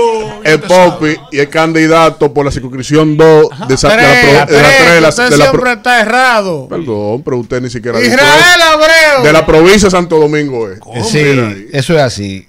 Yo, yo, yo llevo un, un guagua guapo. Aguanta, que falta. Definitivamente. Y debo decir también que mi relación con Antonio Marto, oigan bien, es del transporte público. Yo, mi primer trabajo, que tú lo sabes que fue así, Sí, yo fue sé. trabajar en un carro público. Sí, así es que verdad. ustedes están muy equivocados. Adelante, Estoy adelante. Diciendo que nos conocemos hace muchos años. Miren, señores, eh, en el día de hoy eh, les vengo a hablar del presupuesto. Estamos a 23 de octubre y en- a inicios de este mes se depositó en el Congreso de la República Dominicana el anteproyecto de presupuesto para el año 2024. Hay quienes han tildado este presupuesto de ser eh, un presupuesto electoral con, con fines de beneficiar a la candidatura del presidente Luis Abinader y a los candidatos del PRM. Sin embargo, yo no lo tildo de electoral, no. Yo creo que este presupuesto se suma a los anteriores presupuestos ejecutados por el PRM y los que se van a ejecutar como presupuestos irresponsablemente fiscales o fiscalmente irresponsables, que es como debería llamarse. Si bien es cierto que los ciudadanos, los contribuyentes, tenemos deberes fiscales al respecto del pago de nuestros tributos, no menos cierto es que los gobiernos tienen la responsabilidad de administrar estos tributos, que son parte de los deberes de los ciudadanos, de una manera equilibrada y financieramente responsable.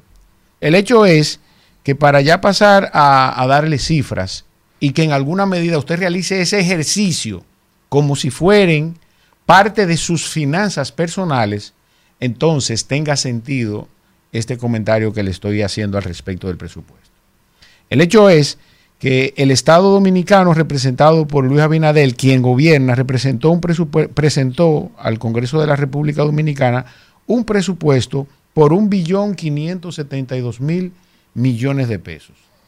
Y en ese orden, dicho presupuesto, y es la parte más preocupante del mismo, va a financiar gastos corrientes por alrededor de 63 mil millones de pesos. En el orden de los ingresos, el Estado Dominicano va a recibir, ¿verdad?, dinero por concepto de recaudaciones, que es lo que llamamos ingresos corrientes, por un billón doscientos quince mil millones de pesos. Va a vender bienes del Estado por alrededor de 13 mil millones de pesos y va a financiar un déficit de 344 mil millones de pesos que van a ser préstamos que va a recibir. Y esas son las diferentes fuentes de ingreso que tiene un Estado. ¿Verdad? Las recaudaciones, concepto de impuestos. Segundo, la venta de bienes del Estado. Tercero, los préstamos y algunas donaciones que no van a exceder los 1.500 o 2.000 millones de pesos. Entonces, en ese orden, República Dominicana va a tener ingresos corrientes, dinero que va a recibir a través de la Dirección General de Impuestos Internos, de la Dirección General de Aduanas y de la Tesorería Nacional por 215 mil millones de pesos. y va a gastar en gastos, en gastos que no, van, que no le van a generar ningún retorno alrededor, alrededor no, ellos plantean que van a gastar un billón doscientos noventa y un mil millones de pesos en gastos que no le van a generar ningún retorno. Si a eso le restamos entonces la venta de bienes del Estado, pues resulta que vamos a financiar gastos corrientes, es decir, nóminas, pensiones, servicios, combustibles, viajes y otros gastos que no van a generar ningún retorno, vuelvo y les repito, por alrededor de 63 mil millones de pesos. Y ahora véalo usted en el orden de sus finanzas personales.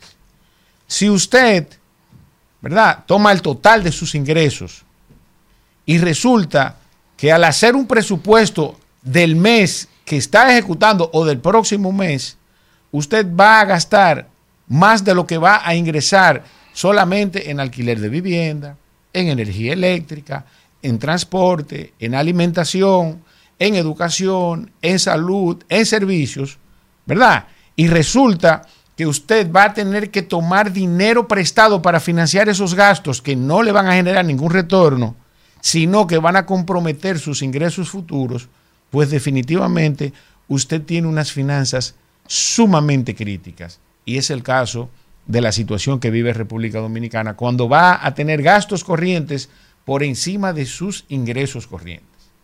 El resultado de esto es a lo que llamamos déficit, pero un déficit irresponsable. ¿Por qué? Porque usted puede tomar un millón de pesos prestado adicional al ingreso corriente que usted tiene por concepto de salario. Ahora, si usted lo gasta, lo malgasta, usted para el próximo mes usted va a tener la responsabilidad de tener que buscar los intereses de ese préstamo más el capital. ¿Verdad? Ahora, si usted lo invierte, que es lo que nos gustaría, entonces usted va a tener con qué pagar ese préstamo y quizás entonces tener una mejoría en sus ingresos, que es el deber ser. Eso resulta de este presupuesto en República Dominicana. Para que usted tenga una idea del total de los ingresos corrientes que el Estado proyecta que va a recibir en el año 2024, pagaremos intereses por 229 mil millones de pesos. Eso representa el 18.85% de los ingresos corrientes. Vamos a amortizar deuda por 115 mil millones de pesos. Esto representa el 9.46% de los ingresos corrientes, de las recaudaciones de las entidades recaudadoras, DGI, DGA y Tesorería. Solamente en estos dos rubros, amortización de deuda e intereses que vamos a pagar, República Dominicana, del total de sus ingresos corrientes del presupuesto para el año 2024, pagará un 28.31%. Solamente estos dos rubros, amortización de deuda e intereses. Agreguémosle a eso que solamente, ¿verdad? El 4% a, a la educación compromete 275 mil millones de pesos. Ese es el equivalente al 22.63% del total de los ingresos corrientes. Una situación sumamente preocupante. Pero no menos preocupante es que vamos a tomar prestado para gastar alrededor de 344 mil millones de pesos. Dinero que se va a aprobar al otro día de aprobarse dicho presupuesto. Si usted que me está escuchando en alguna medida se encuentra en una situación como esta o está tomando decisiones a futuro parecidas al, al, esquema que le estoy planteando que va a vivir el Estado Dominicano para el año 2024, siéntese a pensar que usted tiene que tomar decisiones financieras responsables. Al respecto de manejar sus gastos y aumentar sus ingresos. Ahora, ¿a quiénes quieren hacer responsables de esto? ¿Usted sabe a quiénes? A nosotros los contribuyentes. Porque lo único que resalta, ¿verdad? De los informes de las distintas instituciones de financiamiento multilateral, y me refiero al Fondo Monetario Internacional o al Banco Mundial, es que República Dominicana necesita una reforma fiscal con urgencia. Y lo que se resalta es entonces que en República Dominicana se creen nuevos impuestos, se aumenten tasas porcentuales o que se aumente la base de algunos impuestos como el selectivo al consumo o el ITEVIS. Resultando que sean los contribuyentes quienes terminen pagando la falta de responsabilidad fiscal de los diferentes gobiernos que han administrado la cosa pública. Y de manera específica, en el caso del actual gobierno de Luis Abinader y el PRM. Finalmente, y no menos importante, esta conducta de manejo irresponsable de las finanzas públicas no es para el año 2024 simplemente, sino que ya en el año 2021, en donde tuvo la responsabilidad del PRM y el presidente Luis Abinader de elaborar el presupuesto, pues este traía consigo un déficit de un 2.7% del Producto Interno Bruto, asumiéndose también alrededor de un gasto corriente, o sea, de tomar dinero prestado para financiar gasto corriente de alrededor de 60 mil millones de pesos. Y para el año 2022, este déficit aumentó en 3.5%, también con las mismas condiciones, es decir, que íbamos a financiar gastos corrientes. Entonces, de aquí parte la premisa de que no es un presupuesto electoral, no. Más bien es un presupuesto fiscalmente irresponsable, conducta que ha mantenido lamentablemente este gobierno durante todos los periodos que ha administrado la cosa pública. Esperemos que la gente se empodere de la importancia que tiene el presupuesto. Si usted googlea ahora mismo presupuesto general del Estado para el año 2024 y usted no encuentra que en ese presupuesto se están resolviendo los problemas de su comunidad, entonces usted debe preocuparse, porque eso significa que el gobierno no lo tiene pendiente. Fuera de ahí, cualquier cosa que le diga cualquier funcionario del más alto nivel o el del más alto nivel, me refiero al presidente, es un sueño lo que le está vendiendo. Porque si su, si su obra, si la obra que resuelve su problema en su comunidad no está inscrita en el presupuesto del año 2024, su problema no se va a resolver. Y agréguele a esto, además, entonces, que existe la posibilidad de que además de que esté en el presupuesto, que es posible, entonces la falta de gestión administrativa o la mala gestión administrativa no resulte en, el, en la conclusión de dicho presupuesto. Finalmente, entonces, aquí llamar la atención de cada uno de ustedes. Intégrese, vea el presupuesto a los fines de ver qué problemas se están resolviendo de manera directa en el presupuesto para el año 2024. Adelante, Isidro. Rumbo de la mañana. Bueno, regresamos, regresamos en el rumbo de la mañana cuando son las 9 y 48 minutos de la mañana y vamos de inmediato con el comentario del príncipe del pueblo de Galilea, Babún. ¿Eh? Mariano Rivera, el cerrador. Muchas gracias. Eh, Isidro, eh, seis minutos para mí hoy. Bien. Oíste, Jesse. Atención, Antonio Payá. Cada día más me están cercando, me están acorralando. Cuando usted acorrala, así sea un ratón que vive corriéndole a todo el mundo, le brinca encima cuando ya lo que hay una pared. Piensen bien lo que están haciendo con el príncipe del pueblo de Galilea que ya el rey aguantó mucho fuetazo y puso la otra mejilla. Yo no estoy en eso. Yo de nada suelto esta vaina, esta cruz, y me fajo coño con todo el que venga. La gente está harta y aburrida. Miren, oligofrenia. Discapacidad mental grave que se caracteriza por una deficiencia en el desarrollo intelectual y alteraciones del sistema nervioso. Coprófago, que come mierda. aunque me tenga que ir de aquí, yo quiero primero ponerle un video a la sociedad dominicana para que la sociedad dominicana vea cuánta intolerancia y cuánta indolencia en un maldito que lamentablemente en el año 2000 una chepa política histórica dio origen con su presidencia. Y aproximadamente 20 años después, este maldito sigue dando tormento en República Dominicana.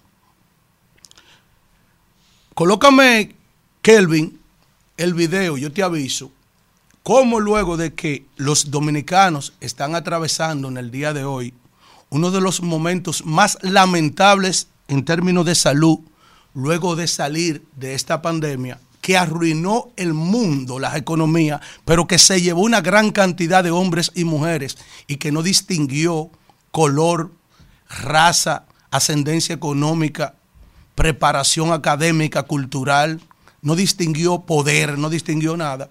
Entonces ahora los dominicanos estamos de frente a una epidemia nacional por el dengue, que todos los medios resaltan en el día de hoy, cómo están abarrotados todos los hospitales públicos. Y que en el día de hoy también, Kelvin, colócame ahí primero, antes de ir al video, la imagen que te envié de que para que ustedes vean la desconexión que hay en este país entre lo que es y debe de ser de este gobierno de la República Dominicana que quedará en los anales, como dicen en el campo, registrado como uno de los peores. Y cuando tú dices los peores, es tú compararlo desde cuando Lilis, desde cuando Ole Blanco, don Antonio Guzmán Fernández, hasta Hipólito Mejía. Pero miren esto. El COE realizará el tercer simulacro de evacuación hoy. Oye esa vaina, oye la desconexión que hay, el desfase. Cuando todos los esfuerzos del comité de emergencia de las instituciones deberían estar enfocados en la lucha contra el dengue que se está llevando nuestros niños y también nuestros adultos, porque me llegó una imagen de Constanza. Vamos a ver lo que dice este irresponsable en una actividad política sobre el dengue, que eso es una pendejadita. Vamos a escucharlo. Yo dije hace unos días que no iba a replicar la experiencia del pasado. No es verdad. Hay gente que decía, mañana se faja. Están esperando. No, nos vamos a pagar. No. Y el que no lo entienda es para afuera.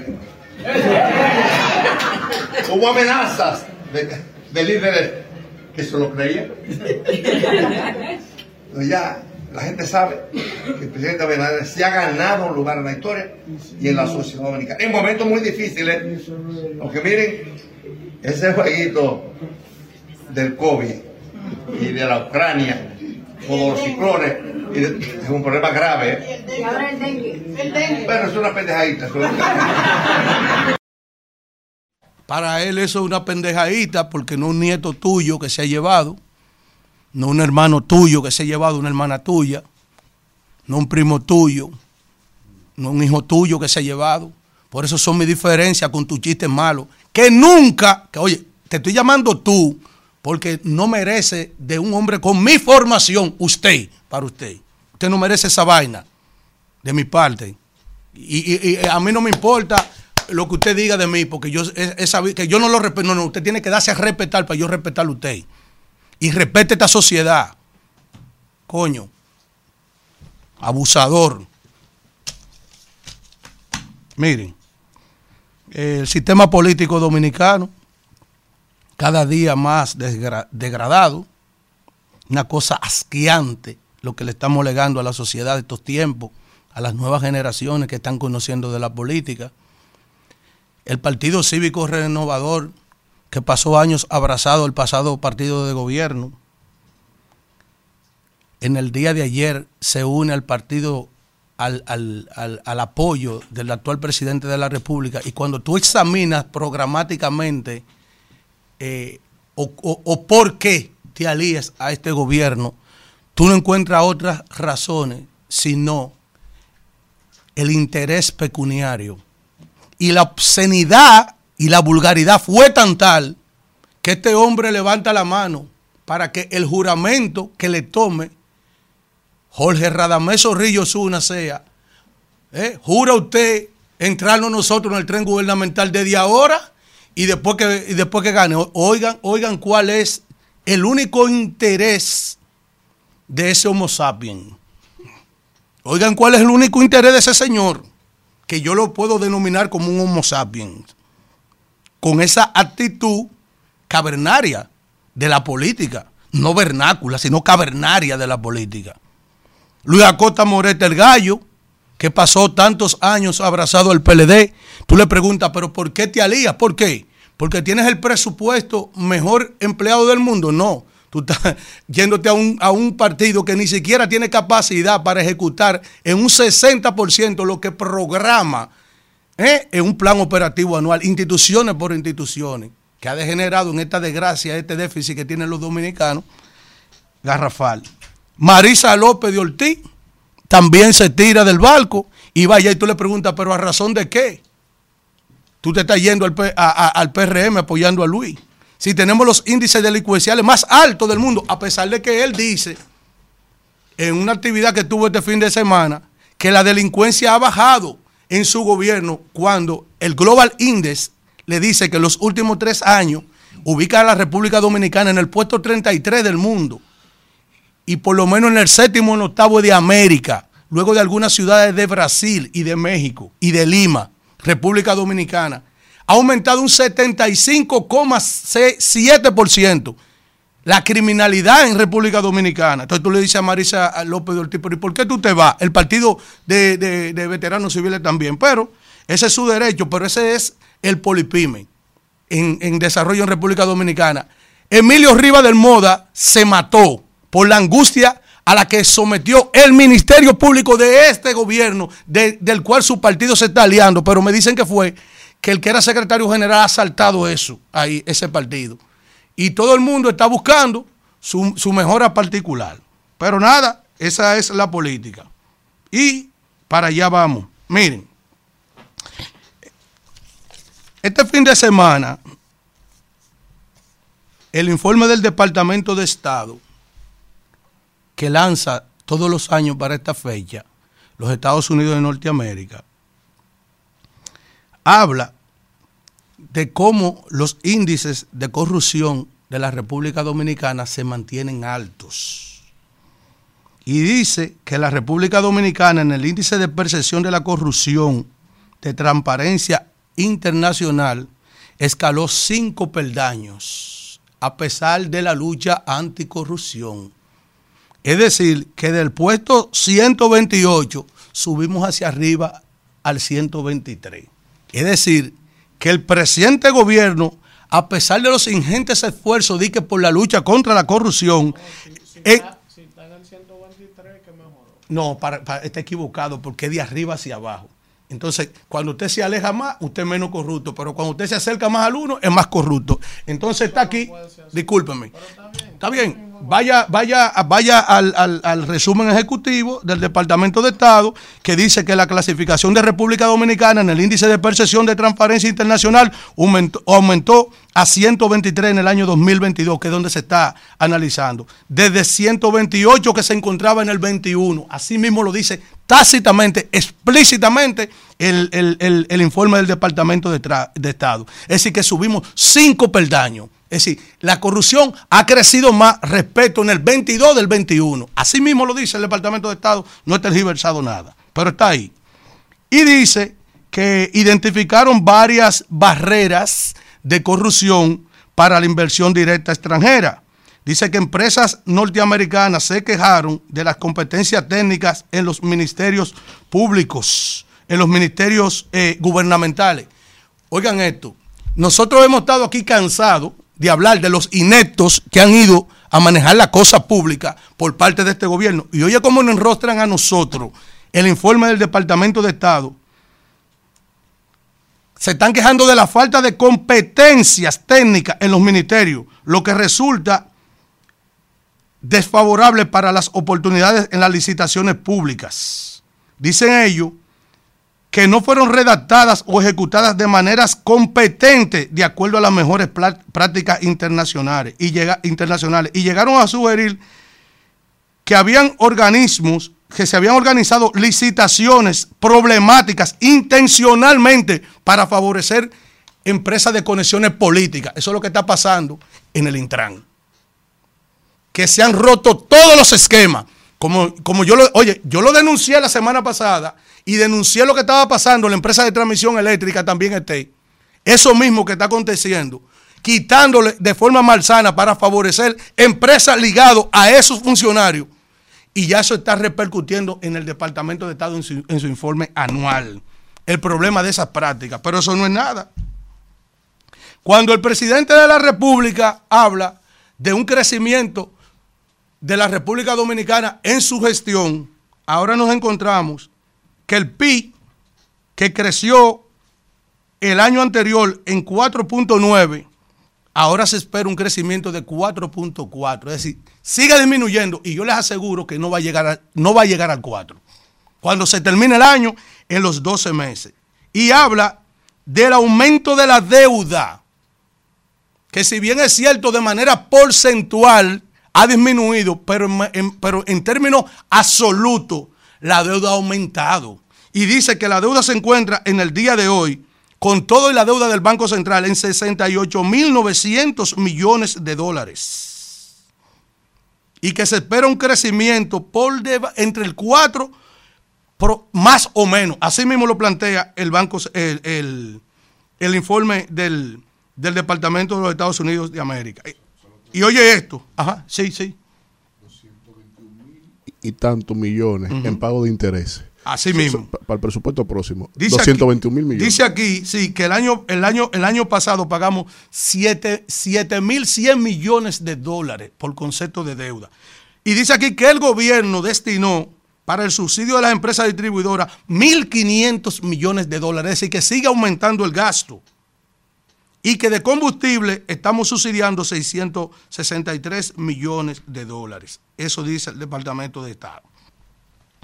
Mucha gente creerá que nosotros venimos aquí a hablar cuando hablamos de índices delincuenciales, cuando hablamos del resquebrajamiento de la economía de la República Dominicana en manos de esta gente, cuando hablamos de que los empresarios están al grito porque la inversión está en el suelo, porque en un crecimiento por debajo de un 4% el reflejo del consumo de los bienes y servicios en República Dominicana in- eh, indiscutiblemente golpea las economías de los empresarios del país, el desarrollo de la República Dominicana. Por eso que la gente no ve un peso en las calles del país. Nosotros hablamos de la delincuencia, que cuando nosotros vemos que nos colocamos como país entre uno de los países con mayor índice de delincuencia, eso impacta directamente a la industria sin chimenea, el principal rubro de la economía para la captación de divisas del país. Y dice este hombre este fin de semana que sus obras hablan por él.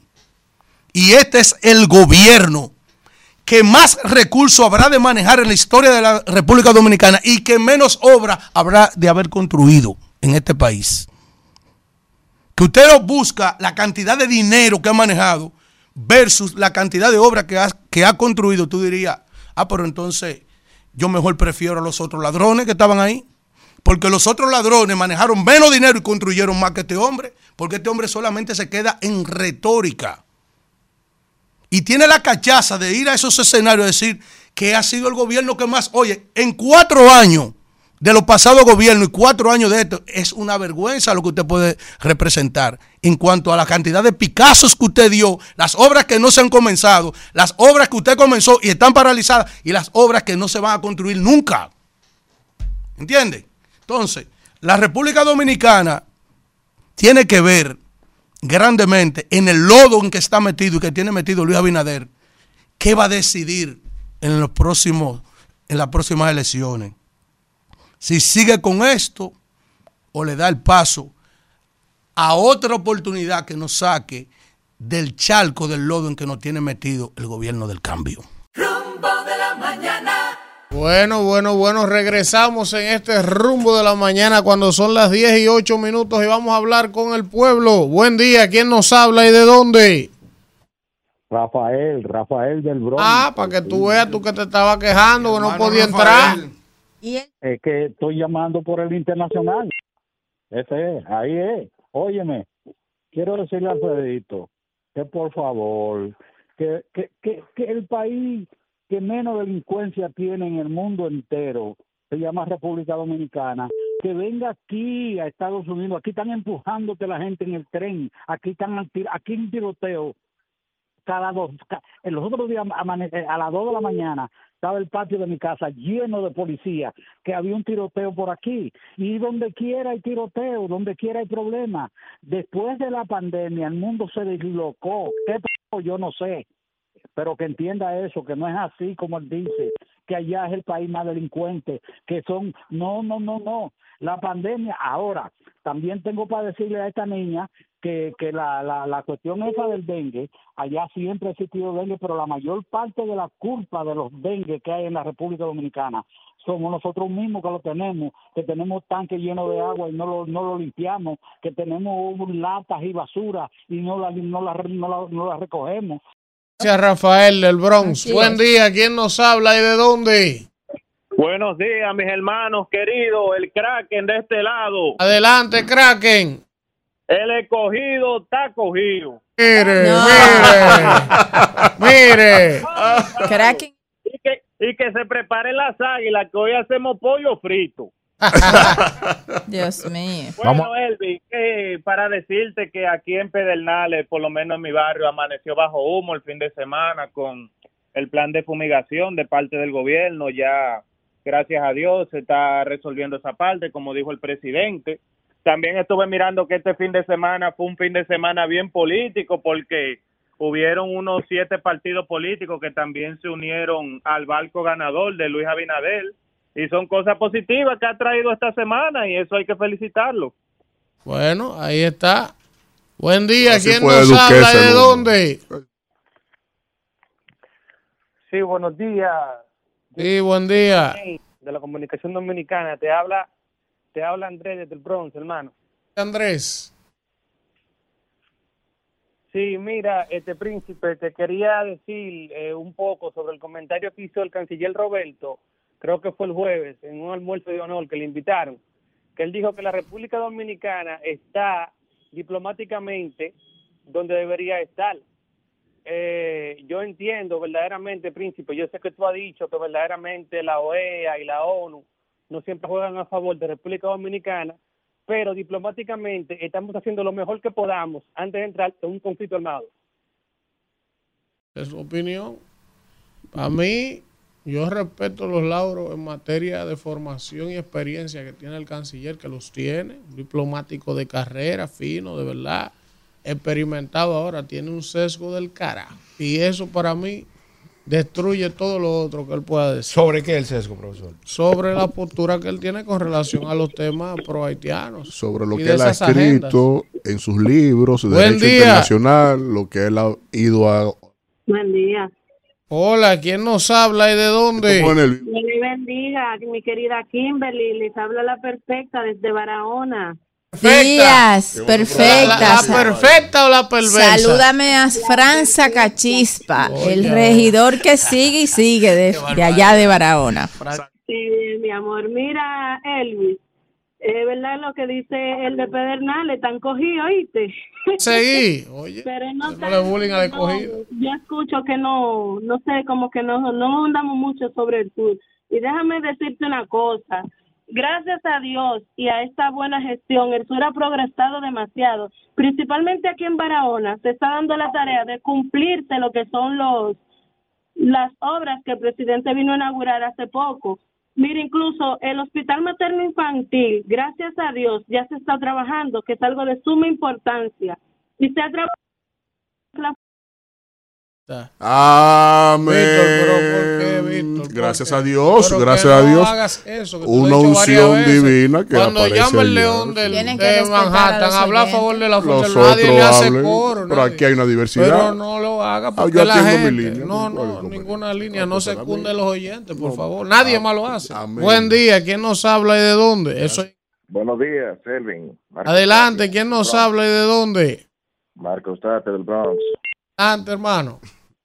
Tranquilo, nada, decirte que te una pelita anoche. No te, no te, no te, no te pongas muy contento, eh, que le, le han sonado el escogido. Fue un buen juego. Yo estoy contento con mi equipo. Acostumbre ese No, no, yo profesor. No, no, estamos, no, jugando bien, hay que decirlo, hay que decirlo. Eh, mira, para desmentir el caballerito que llamó al del Bronx ese. Aquí no he visto yo el primer tiro y tengo yo como más de cinco meses viviendo acá. O sea que salgo todos los días de noche, inclusive por la madrugada. Y yo no he visto el primer tiro, el primer lío, que me atracaron, que yo solo con celular chateando. O sea que quien dijo eso es mucha mentira. Aquí no hay delincuencia. Bueno, la delincuencia hay en todo el mundo. Aquí obviamente está controlado, pero o sea que habló ahí disparate. Nada, pasen buenas. Mano. Buen día, ¿quién nos habla y de dónde? Buenos días para todos. Le habla desde Bonao. Adelante. Elvin, da pena y vergüenza que la oposición no tenga base de qué hablar, que tenga que Danilo que decir que le pague lo que le debe, como que fue de su bolsillo que trabajó en la pasada gestión. Bueno, Está duro. y Está Liana buena de esa. Maimón, allá Está está. buena esa. Buen día, ¿quién nos habla y de dónde? Sí, porque la diciendo que le paguen lo que le deben, como que fue con lo de él. que con lo de él. Buen día, ¿quién nos habla y de dónde? Graviera de Santo Domingo. Adelante, Gabriela. Sí, para agradecerles tanto al, al gobierno por su nuevo apartamento que me entregó. Estoy muy agradecida porque no Felicidades. Gabriela. Buen día, ¿quién nos habla y de dónde? Buenos días, rumboso. Adelante. Para cerrar, ahorita me cortaron cuando yo estaba haciendo la comparación de Netanyahu y Abinader, pero lo de Abinader. ¿Qué caso no aplica? No, no, espérate, espérate, deja que yo lo explique, porque yo no soy, yo no soy un animal, yo sé lo que voy a decir. Allá fue matar a muchísima gente, pero aquí hicieron quebrar muchísimos productores, hicieron quebrar muchísimos eh, comerciantes. Además de eso, no se logró el objetivo de que se paralizara el, el puente y a Abinader no le importó en nada que toda esa gente quebrara y que ahora se baje a pasar hambre sin ayuda de nadie. Y por otro lado, además el pueblo hay que tener respeto a Fuerza del Pueblo, a Lionel y a Víctor Villanueva. A nadie yo permito que le falten el respeto. A nadie. ¿De dónde? Buenos días, Tony Dental. Que le pague lo que estaban al lado de él ahí en el palacio. Que él decía que estaban los corruptos. Y otra cosa, la doctora la que habló de, de la, del dengue, debió haber, debió haber dicho que las camas que están en los hospitales llenas deben de ser para los dominicanos. Y las que están ocupadas, que las tiren para el piso, que le den prioridad a los dominicanos. Y para concluir, al yaguatero. No, no, a No, nadie los tirar derechos al piso. humanos, ¿qué No, pasa? No, no, a nadie hay que No, al no. piso. Yo Pero no es creo- verdad. yo no creo que hay que tirar a nadie al Aquí piso. no vamos a ser multiplicadores del Un país que odio. vocifera en La Vega. Te Adelante, adelante, el león de Orlando, el león del Bronx. Señores, señores, un placer inmenso para What? mí emitir mi rugido a través de este medio de comunicación. Sí. Eh, me escuchan, ¿no? Sí, sí, Claro, sí. Ya. Oh, eh, eh, eh, eh, yo espero que los borregos internautas no se- sientan celo del León del Bronx. Mire, señores, una vez más, yo como ciudadano de United States of America sigo la directriz de nuestro Departamento de Estado.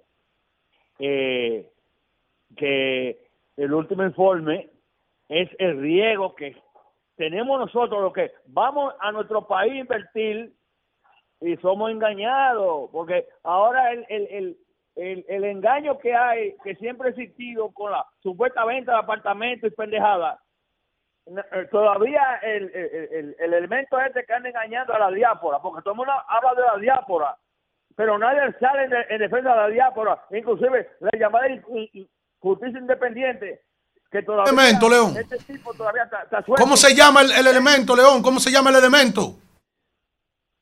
No, yo no, no, no, no. Ese cobarde de ahí. Pero acá. Está gallando. cobarde. Yo le quiero recordar que aquellos que, que tratan de engañar a los que vivimos en Estados Unidos, dentro de la diáspora, estamos lo que nos, nos llaman Dominican Joel. Nosotros pasamos factura a los que tratan de engañarnos, ¿eh?